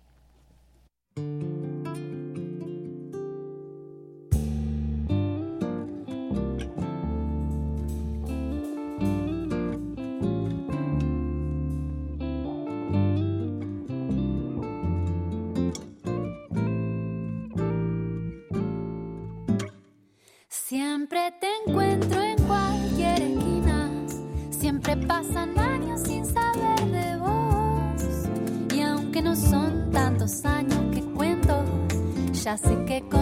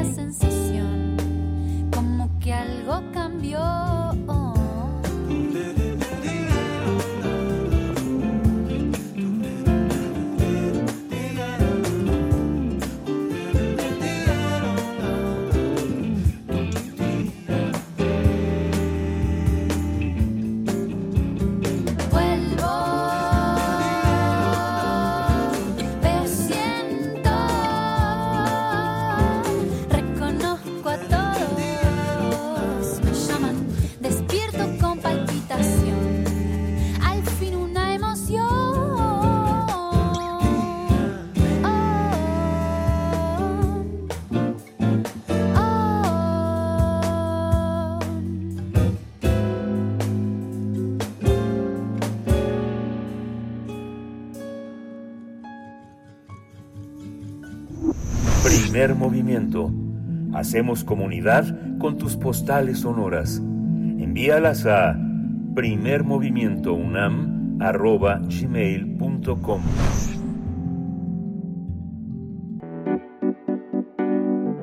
La mesa del día. Caracas eh, Jazz Band cumple 15 años y para celebrarlo va a ofrecer un concierto donde además de los temas conocidos van a lanzar cinco nuevas canciones que van a formar parte de su quinto álbum. Considerada como la banda más representativa del hot jazz, jazz en México, Calacas Jazz Band tiene influencias de Firehouse Jazz Band, Preservation Jazz Band, Dixieland Cracker, Jackets, eh, Cracker Jacks y Louis Armstrong. Esta agrupación musical que está conformada, que fue conformada en 2008, cuenta ya con cuatro álbumes. Gracias por cooperar, que es un álbum de 2010, bien bonito, de 2013, Nuevos Retros eh, de 2016 y Rosa Mexicano de 2020. La cita para celebrar los 15 años de Calacas Jazz Band es el próximo sábado 16 de diciembre a las 20 horas en el Foro La Paz, ubicado en Avenida de la Paz 57, piso 1 en la colonia San Ángel. Eh, si se asiste como chambelán, el costo de la entrada es de 300 pesos, pero como padrino de 400 pesos. Bueno, como padrino de 400 pesos. Pues vamos a conversar sobre esta celebración con nos, nos acompaña Cristian Merino, líder de, de, la banda de Calacas Jazz Band, toca el banjo en la misma y bueno, eh, en, enhorabuena Cristian a ti, a todo el equipo. Estamos intentando también enlazar a María Arellano, ojalá se pueda más adelante. Te damos la bienvenida, Cristian, ¿cómo estás? Hola, ¿qué tal? Buenos días, pues muchas gracias por la, por la invitación. Muy bien, muchas gracias para ustedes por estar aquí. Eh, 15 años eh, eh, y justamente el quinto álbum lo lanzaron eh, poco antes de la pandemia. ¿Cómo, cómo es este, esta presentación de cinco nuevas canciones es de alguna manera una forma muy definitiva de regreso? Cuéntenos cómo ha sido ese proceso, Cristian. Sí, bueno, la verdad es que la pandemia, como creo que a todos los, los, los músicos nos pegó muchísimo, pero bueno, aprovechamos ese tiempo para, para componer nuevas canciones, para hacer nuevos arreglos y pues bueno estamos de regreso eh, estamos preparando ya nuestro quinto material y bueno estamos preparando estas, estas canciones unas de ellas son son arreglos de, de, de boleros eh, metidos a, a, nuestro género y también tenemos canciones originales ¿no? que van a estar en, en este disco uh -huh. entonces pues bueno este es una combinación bastante interesante Uh -huh. Cristian, eh, 15 años, 15 años. Yo la verdad es que siento que que, que, que, ha, que ha pasado más tiempo, yo siento que llevan aquí toda la vida y, y es por alguna razón, porque han tenido arraigo, han tenido un público, han sabido formar un público y, y caminar y caminar en este en este eh, camino de la música, de la música jazz. Eh, cuéntanos, digo, si no si no es esta oportunidad, entonces cuál mejor para hablar de cómo empezó una agrupación como esta hace 15 años, Cristian. Pues mira, empezó como un, un proyecto estudiantil, tal cual era eh, armar un ensamble para presentar una canción, para pasar una materia. Y bueno, pues eso nos llevó a, a- a juntarnos, a ensayar. Eh, no teníamos un espacio de ensayo, entonces salíamos a las calles, a los parques a, a- a tocar. Y de pronto la gente se acercaba, nos dejaba dinero y entonces pues eh, con la juventud de, de ese- de esa época pues eh, decidimos salir más a menudo a ensayar a las calles y pues poco a poco se fue se fue convirtiendo en un proyecto más más formal salían eh, eventos empezaron a salir festivales y pues nada a 15 años que estamos estamos acá este festejando la, la trayectoria ¿De, de, de qué escuela? ¿Dónde, ¿Dónde estaban estudiando? en ese entonces estábamos en la escuela de música DIM que bueno ya, ya desapareció la escuela pero eh, y fue, fue en el DIM y bueno ahora hay, hay gente también que salió de la de la escuela de música de la nacional de de, de música también entonces pues bueno ya, ya hay un poco de todo Ujú. Estas cinco canciones que presentan, cuéntanos cómo, cómo están pensadas, qué, qué, cómo funcionan en relación al repertorio de los discos anteriores. Pues mira, eh, desde el tercer disco, que es Nuevos Retros, eh, decidimos empezar a, a- a componer música original, pero sin salirnos del, del género. Entonces llevan ese mismo corte, aunque bueno, también un poco con los con los arreglos de, de los boleros que están a cargo del maestro Gastón Artigas, pues estamos coqueteando un poco con, con la Big Band, aunque no tenemos un formato de Big Band, pero pues la verdad es que suena bastante poderoso, ¿no? Estos, estos dos arreglos. Eh, eh, uno de ellos es 100 años y el otro es Noche no te vayas. Bueno, las otras tres canciones son, son originales de nosotros. Noche, no te vayas, es una maravilla. Es de mis boleros favoritos, yo creo, Cristian Cristian Merino. Eh, ¿Cuál es la formación? ¿Cuál es, eh, cómo, cómo está integrada la banda? Háblanos, eh, nos decías, no, no tienen el formato de una Big Band, pero eh, ¿qué, ¿cómo están organizados? Pues mira, eh, está, está Alejandro Hernández en la batería en los, en los juguetes, está María Arellano en la voz, eh, Gastón Artigas en el clarinete y en el sax, este, Carlos Bañales nos acompaña en la, en la trompeta, eh, Fernando Tello en el contrabajo y Luis Meneses en el, en el trombón y bueno, yo estoy en la, en la guitarra y en el baño. Esta, esta dotación musical es, eh, es, es fija, ¿de qué se puede prescindir y de qué no? ¿Y de, y de cuál es el sello instru- eh, en la parte de instrumentos de, de su grupo, de Calacas Jazz Band? Pues mira, creo que el, el, el banjo creo que es, es, es, es un instrumento que le da mucho carácter a, la- a, este, a este estilo de música. Eh, y bueno, yo en, en un inicio no, no tocaba el banjo, yo tocaba guitarra, pero pues bueno, un poco el, el mismo proyecto me fue empujando a aprender a tocar este instrumento. Entonces yo creo que el, el, el, el, el banjo es, es fundamental, la, la batería también, eh, en la forma como, como se tocaba en ese entonces, es, es distinta eh, y tiene su, su sello característico porque eh, se, se usan juguetes, se usan lavaderos, por ejemplo. Alejandro ha implementado eh, pollos de hule que han sido un éxito para, para tocar sus solos. Donde se presenten los pollos de hule son un éxito. Ah, que, que, por cierto, en nuestro aniversario vamos a, a hacer algo pues, bastante novedoso. Vamos a, a presentar el primer coro monumental de pollos de hule. Todos- los asistentes van a tener su propio pollo para que nos acompañen en, las, nuestras canciones. Maravilloso. Eh, Cristian, pues vamos a escuchar un poco de, de su música. Lo que viene eh, se titula El Ring. Vamos con ella y vol- a, a- a la vuelta nos, nos comentas un poco de esta, de esta canción. Vamos. Claro que sí.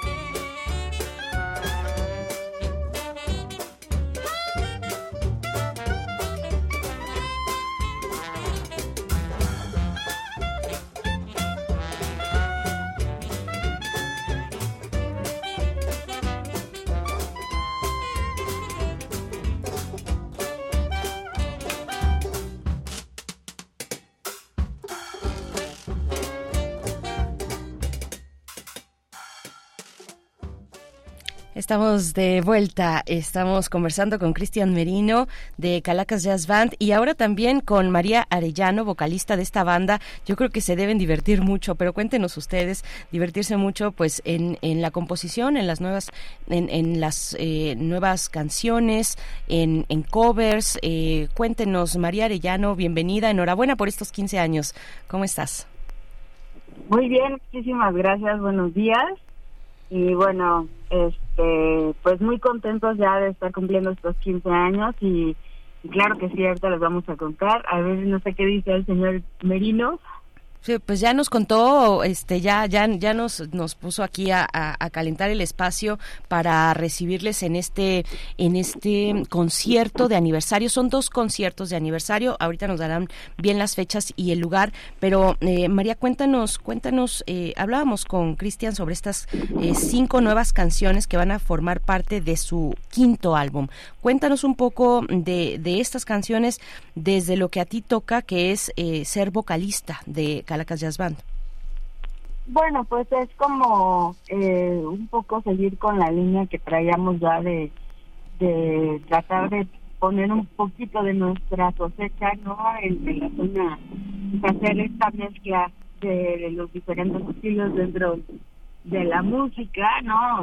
O sea, viéndolo desde el jazz, pero haciendo como esta fusión con los estilos de música tradicional mexicana y la verdad está súper bonito poder fusionar este pues no sé el dan el danzón el ranchero pues con el swing no es es como pues eh, algo distinto que no habíamos probado hacer y la verdad es que está padre porque bueno tiene que ver con toda la influencia que tenemos eh, todos los miembros de la banda de, de manera individual, obviamente eh, nuestras influencias y demás, pero pues pasarlo a, a lo que le caracteriza a la banda que hemos estado como buscando dentro del mismo sonido por mucho tiempo, pues es algo este que, eh, que ha tenido un resultado agradable en, en esta cuestión sonora porque pues suena bastante bien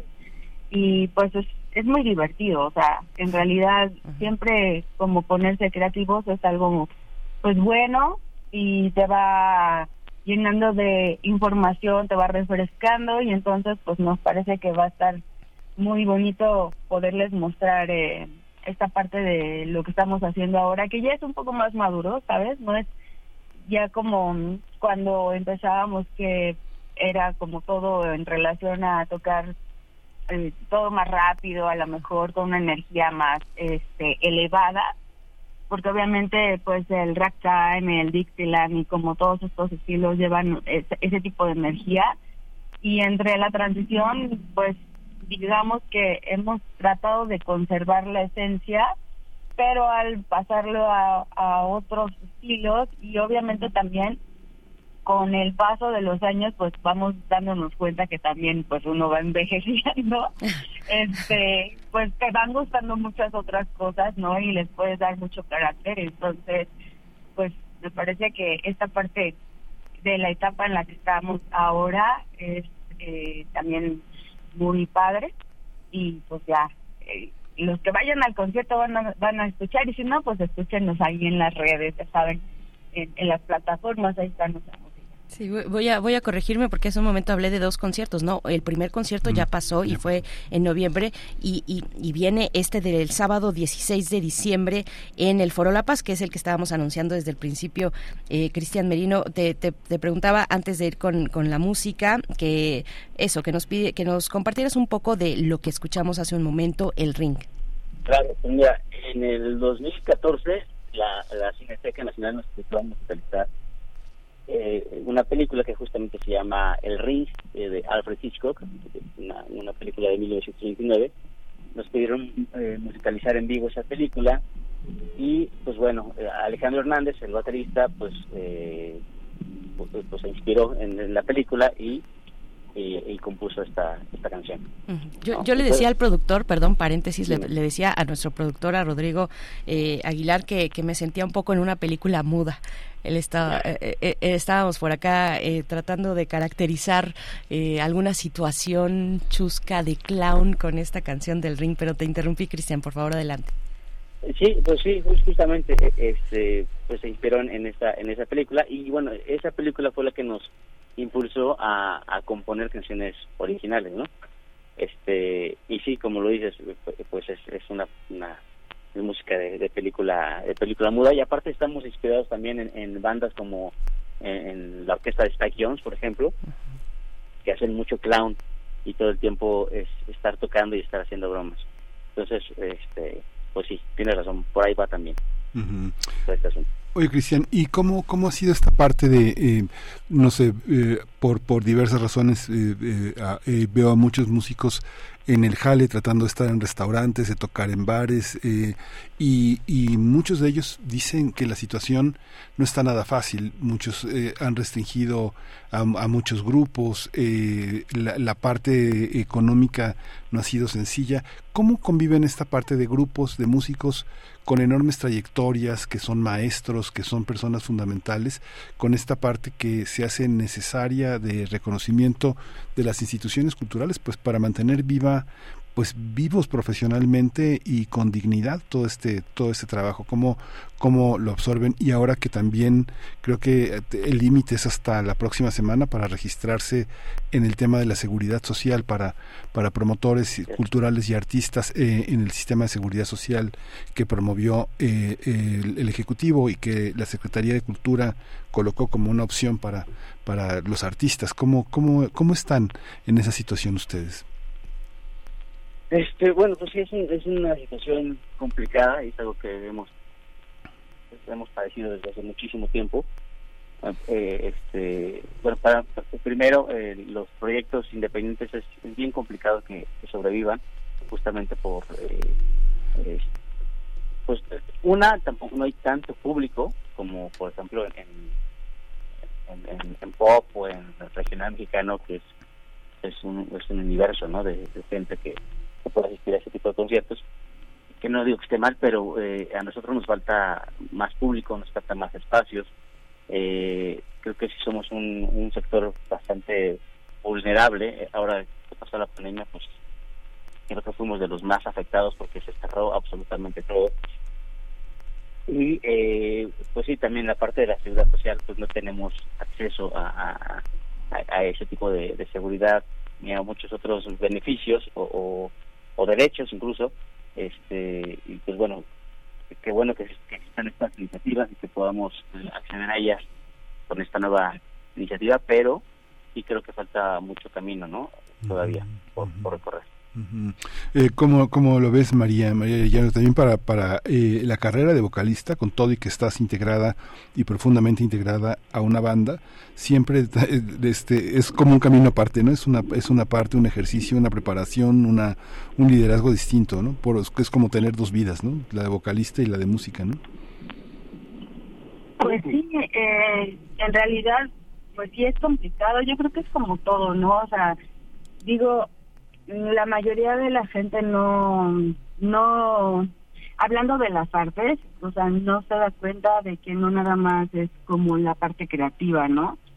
Sino que hay toda una infraestructura detrás de todo lo que quieres crear, ¿no? Entonces, para poderlo plasmar, tú tienes que hacer la tarea, ¿no? Volverte administrador, volverte contador, volverte mil cosas para poderlo, este, un gestor cultural casi, casi, ¿no? Entonces, la pues sí, es, es un, un trabajo amplio, es un trabajo, este, pues sí, de 24 pues, horas, porque en realidad, pues si quieres hacer algo como banda independiente, pues tienes que hacer muchas cosas, sacrificar, este, aportar la parte económica. Y entonces, sí, eh, ahorita que mencionaban esto, pues eh, es bueno que por lo menos eh, se empiece a tener como alguna iniciativa, pero la verdad es que sí es, es, es, complicado, o al menos nosotros hasta ahorita lo hemos vivido así, pero dentro de eso también este tener la información correcta para llevar un proyecto a cabo es importante, porque luego muchas veces pensamos que es solamente eso, no lo que mencionaba, la parte creativa y que ya me van a hablar y como estas cosas, pero pues no, no es, ta- no es así, hay que hacer mucha labor para poder este dar a conocer realmente todo lo que queremos eh, plasmar y este y que la gente se entere no de que existe. Entonces bueno pues sí sí es es complicado pero es muy divertido y pues nosotros lo hacemos con todo el amor posible. Entonces pues, espero que Pues lo, lo vamos a disfrutar el sábado 16 eh, de diciembre, la propuesta de Calacas Jazz Band. Cuéntenos, ¿ya se, ¿ya se puede escuchar este quinto disco en plataformas? ¿Cómo está la cuestión de las plataformas, de las redes sociales? Cristian, cuéntanos un poco para, eh, para ir cerrando esta charla. Claro, pues mira, eh, el, el quinto disco todavía no está arriba, apenas estamos eh, grabando este, este material. Pero bueno, todo lo demás, eh, eh, bueno, pues gracias por cooperar, bien bonito, nuevos retos y Rosa Mexicano, que hay dos partes, entonces eh, aquí lo pueden buscar. Eh, está en todas las plataformas digitales, en, en iTunes, en Spotify, en, este, en Deezer, en donde quieran, nos pueden encontrar. ¿Para cuándo el lanzamiento del siguiente? no es presión, pero, pero sí un poco. Eh, María, cuéntanos. Bueno, ahorita todavía seguimos en la composición de esto porque la pandemia fue como un momento crucial para nosotros como banda. Estábamos justo en, en la exposición de El Rosa Mexicano y entonces tuvimos que eh, parar como toda la actividad, ya no pudimos grabar, no pudimos hacer cosas, entonces es como terminar este este proyecto hablando de, en especial de este disco Rosa Mexicano pero sí la idea es seguir eh, haciendo composición. No no hay una fecha aún para para ser honestos de cuándo. Sí tenemos en mente que vamos a seguir así, haciendo más música pero este pues para ser honestos no ahorita no tenemos eh, programado una una fecha así para un nuevo álbum no Sí, muy bien, se está, se está cocinando, se está cocinando a fuego lento, con mucho cariño, con mucha diversión y por lo pronto pues está hecha la invitación para este sábado 16 de diciembre en el Foro La Paz que se ubica en Avenida de la Paz 57 en el primer piso en San Ángel en, la alcaldía Álvaro Obregón. Las localidades para, como son 15 años, pues hay padrinos y hay chambelanes. Para los padrinos, las de- que que, será quien quiera tener una mesa, eh, el acceso eh, tiene un costo de 400 pesos. Para los chambelanes de 300 pesos estarán de pie porque son los más jóvenes y aguantan toda la noche. Y bueno, pues están los boletos en taquillas y a través también del sitio web www.passline.com. Muchas gracias a los dos, María Arellano, vocalista de Calacas Jazz Band. Enhorabuena y muchos años más, mucha trayectoria para ustedes. Pues muchísimas gracias a ustedes por in- invitación, por el espacio, para que pues la gente sepa que existe una banda haciendo cosas nuevas, diferentes y bueno, pues allá los vemos. Allá, allá nos vemos. Gracias, Cristian Merino, igualmente por esta, por esta charla, líder de Calacas Jazz Band y también interpreta el banjo en la misma. Gracias, Cristian. Muchas gracias. Hasta pronto. Enhorabuena por estos 15 años. Vamos a escuchar de Calacas Band a tu salud.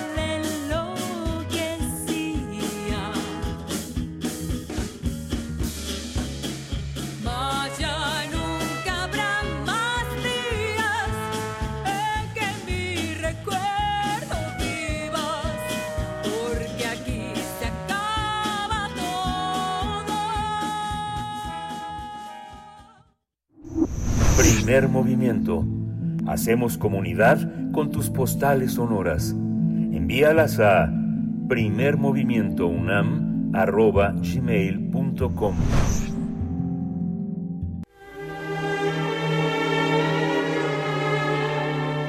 Teatro, teatro, teatro. Corre el telón y disfruta de la función.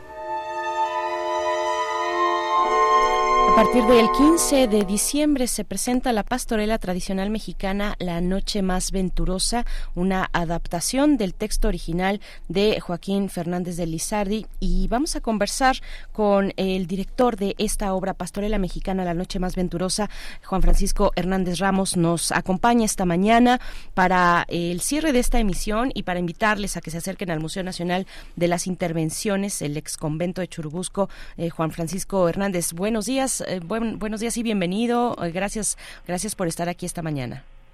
¿Qué tal? Muy buenos días. Pues es un gusto enorme estar en Radio UNAM.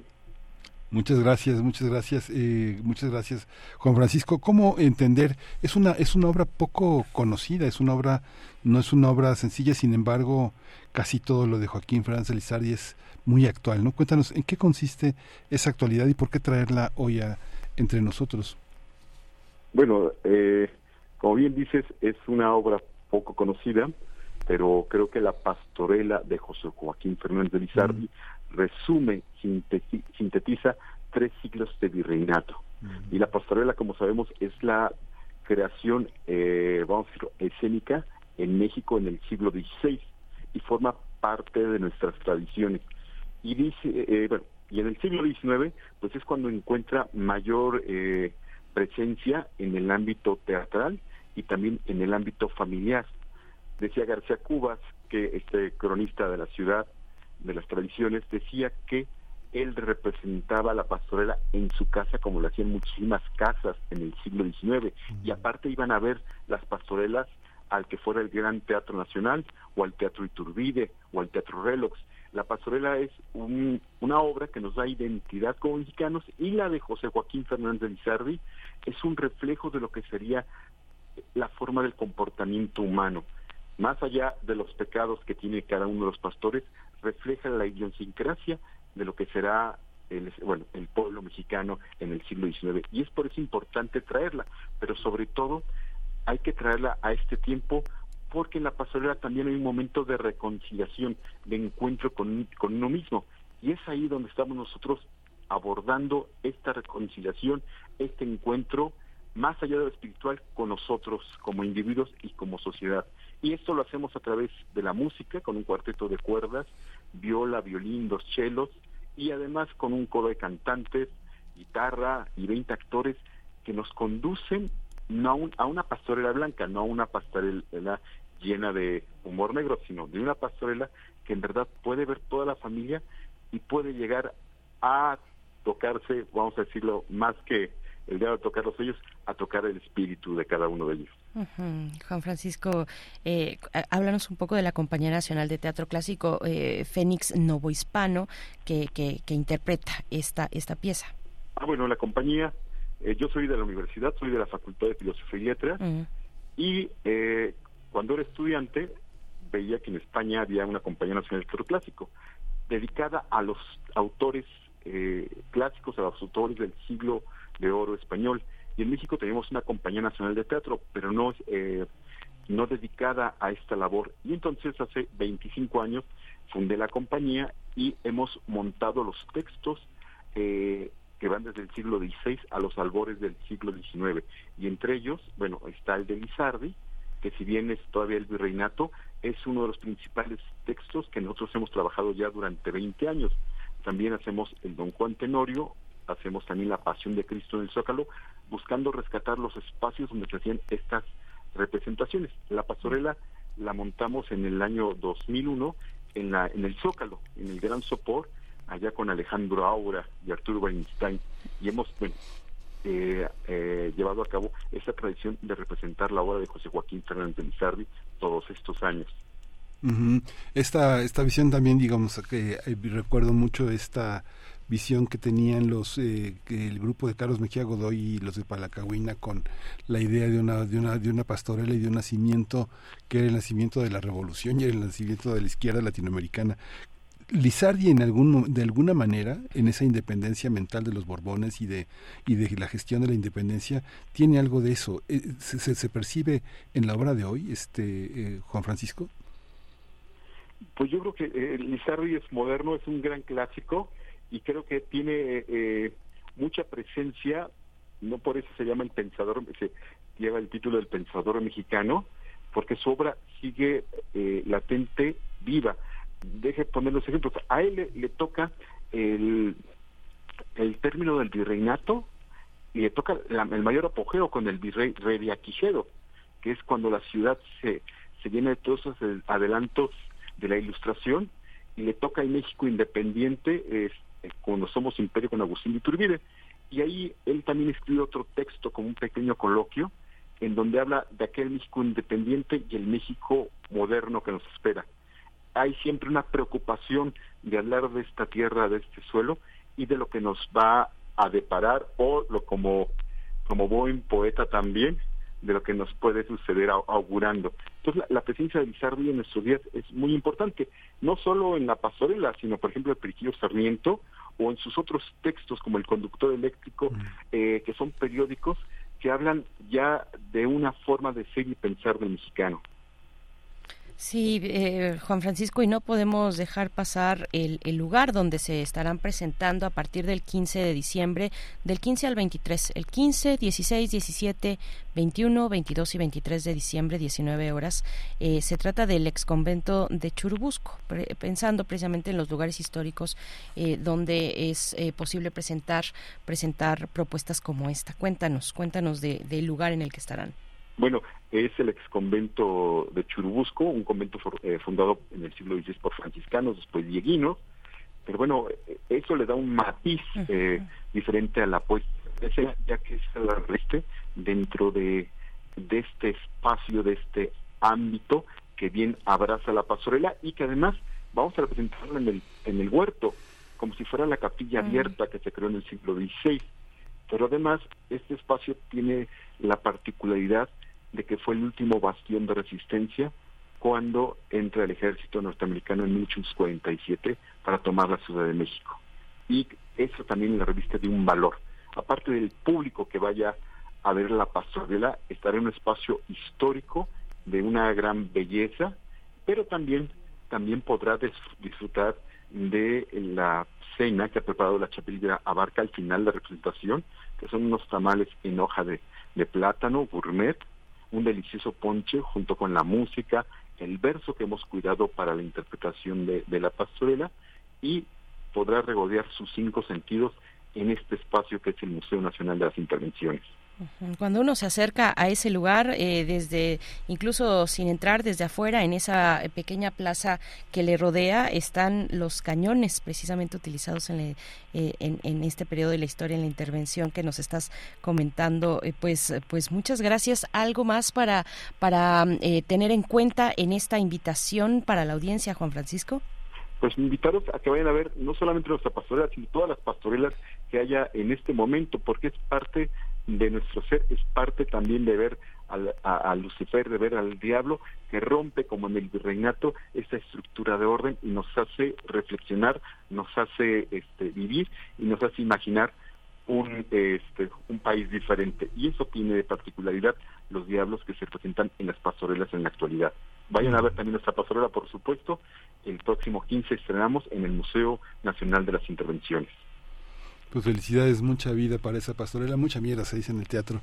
Así que bueno, muchas gracias. muchas gracias. Eh, es eh, Juan Francisco Hernández Ramos, director de esta pastorela mexicana, La Noche Más Venturosa. Muchísimas gracias, Juan Francisco. Bueno, pues no se lo pierdan, es, todo un evento eh, muy, muy hermoso eh, que tendrá lugar en este Museo Nacional de Intervenciones, de las Intervenciones, em, en 20 de agosto y General, General Anaya, Colonia San Diego Churubusco, en la alcaldía Coyoacán, pues estaba muy cerquita del metro, del metro General Anaya, muy cerquita también de eh, División del Norte y Churubusco, caminando desde esos dos puntos se llega perfectamente la caminata es, es además este pues es tranquila, está bastante bien, no se lo pierdan. El donativo general, la entrada es de 450 pesos y em, los boletos se pueden adquirir antes de cada función. El 15, 16, 17, 21, 22 y 23 de diciembre a las 19 horas. Esta pastorela tradicional mexicana y nos vamos a despedir ya con música, con música de Raquel Sofía. Nos vamos con esto. Te odio los sábados. Qué bueno que no es sábado. Nosotros los queremos mucho y queremos que se queden aquí escuchando Radio UNAM y que nos encontremos el día de mañana jueves, Miguel Ángel. Hasta mañana. Esto fue Primer Movimiento. El mundo desde la universidad.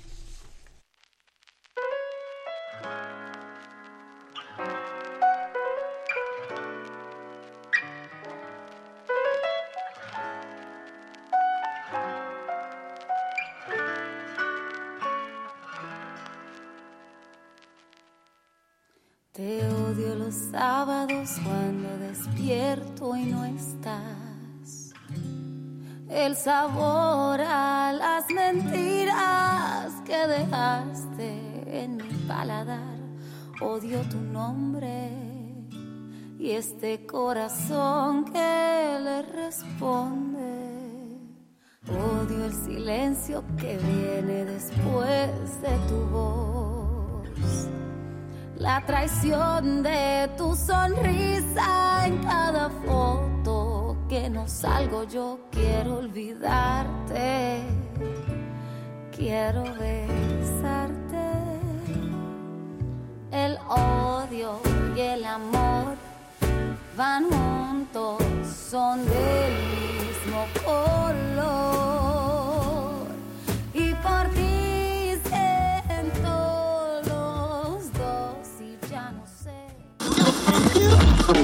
Radio UNAM presentó Primer Movimiento. El mundo desde la universidad. Con Berenice Camacho y Miguel Ángel Gemain en la conducción. Rodrigo Aguilar y Violeta Berber, producción. Antonio Quijano y Patricia Zavala, noticias. Miriam Trejo, coordinación de invitados.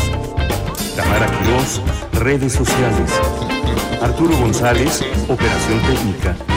Locución, Tessa Uribe y Juan Staca. Quédate en sintonía con Radio UNAM. Experiencia sonora.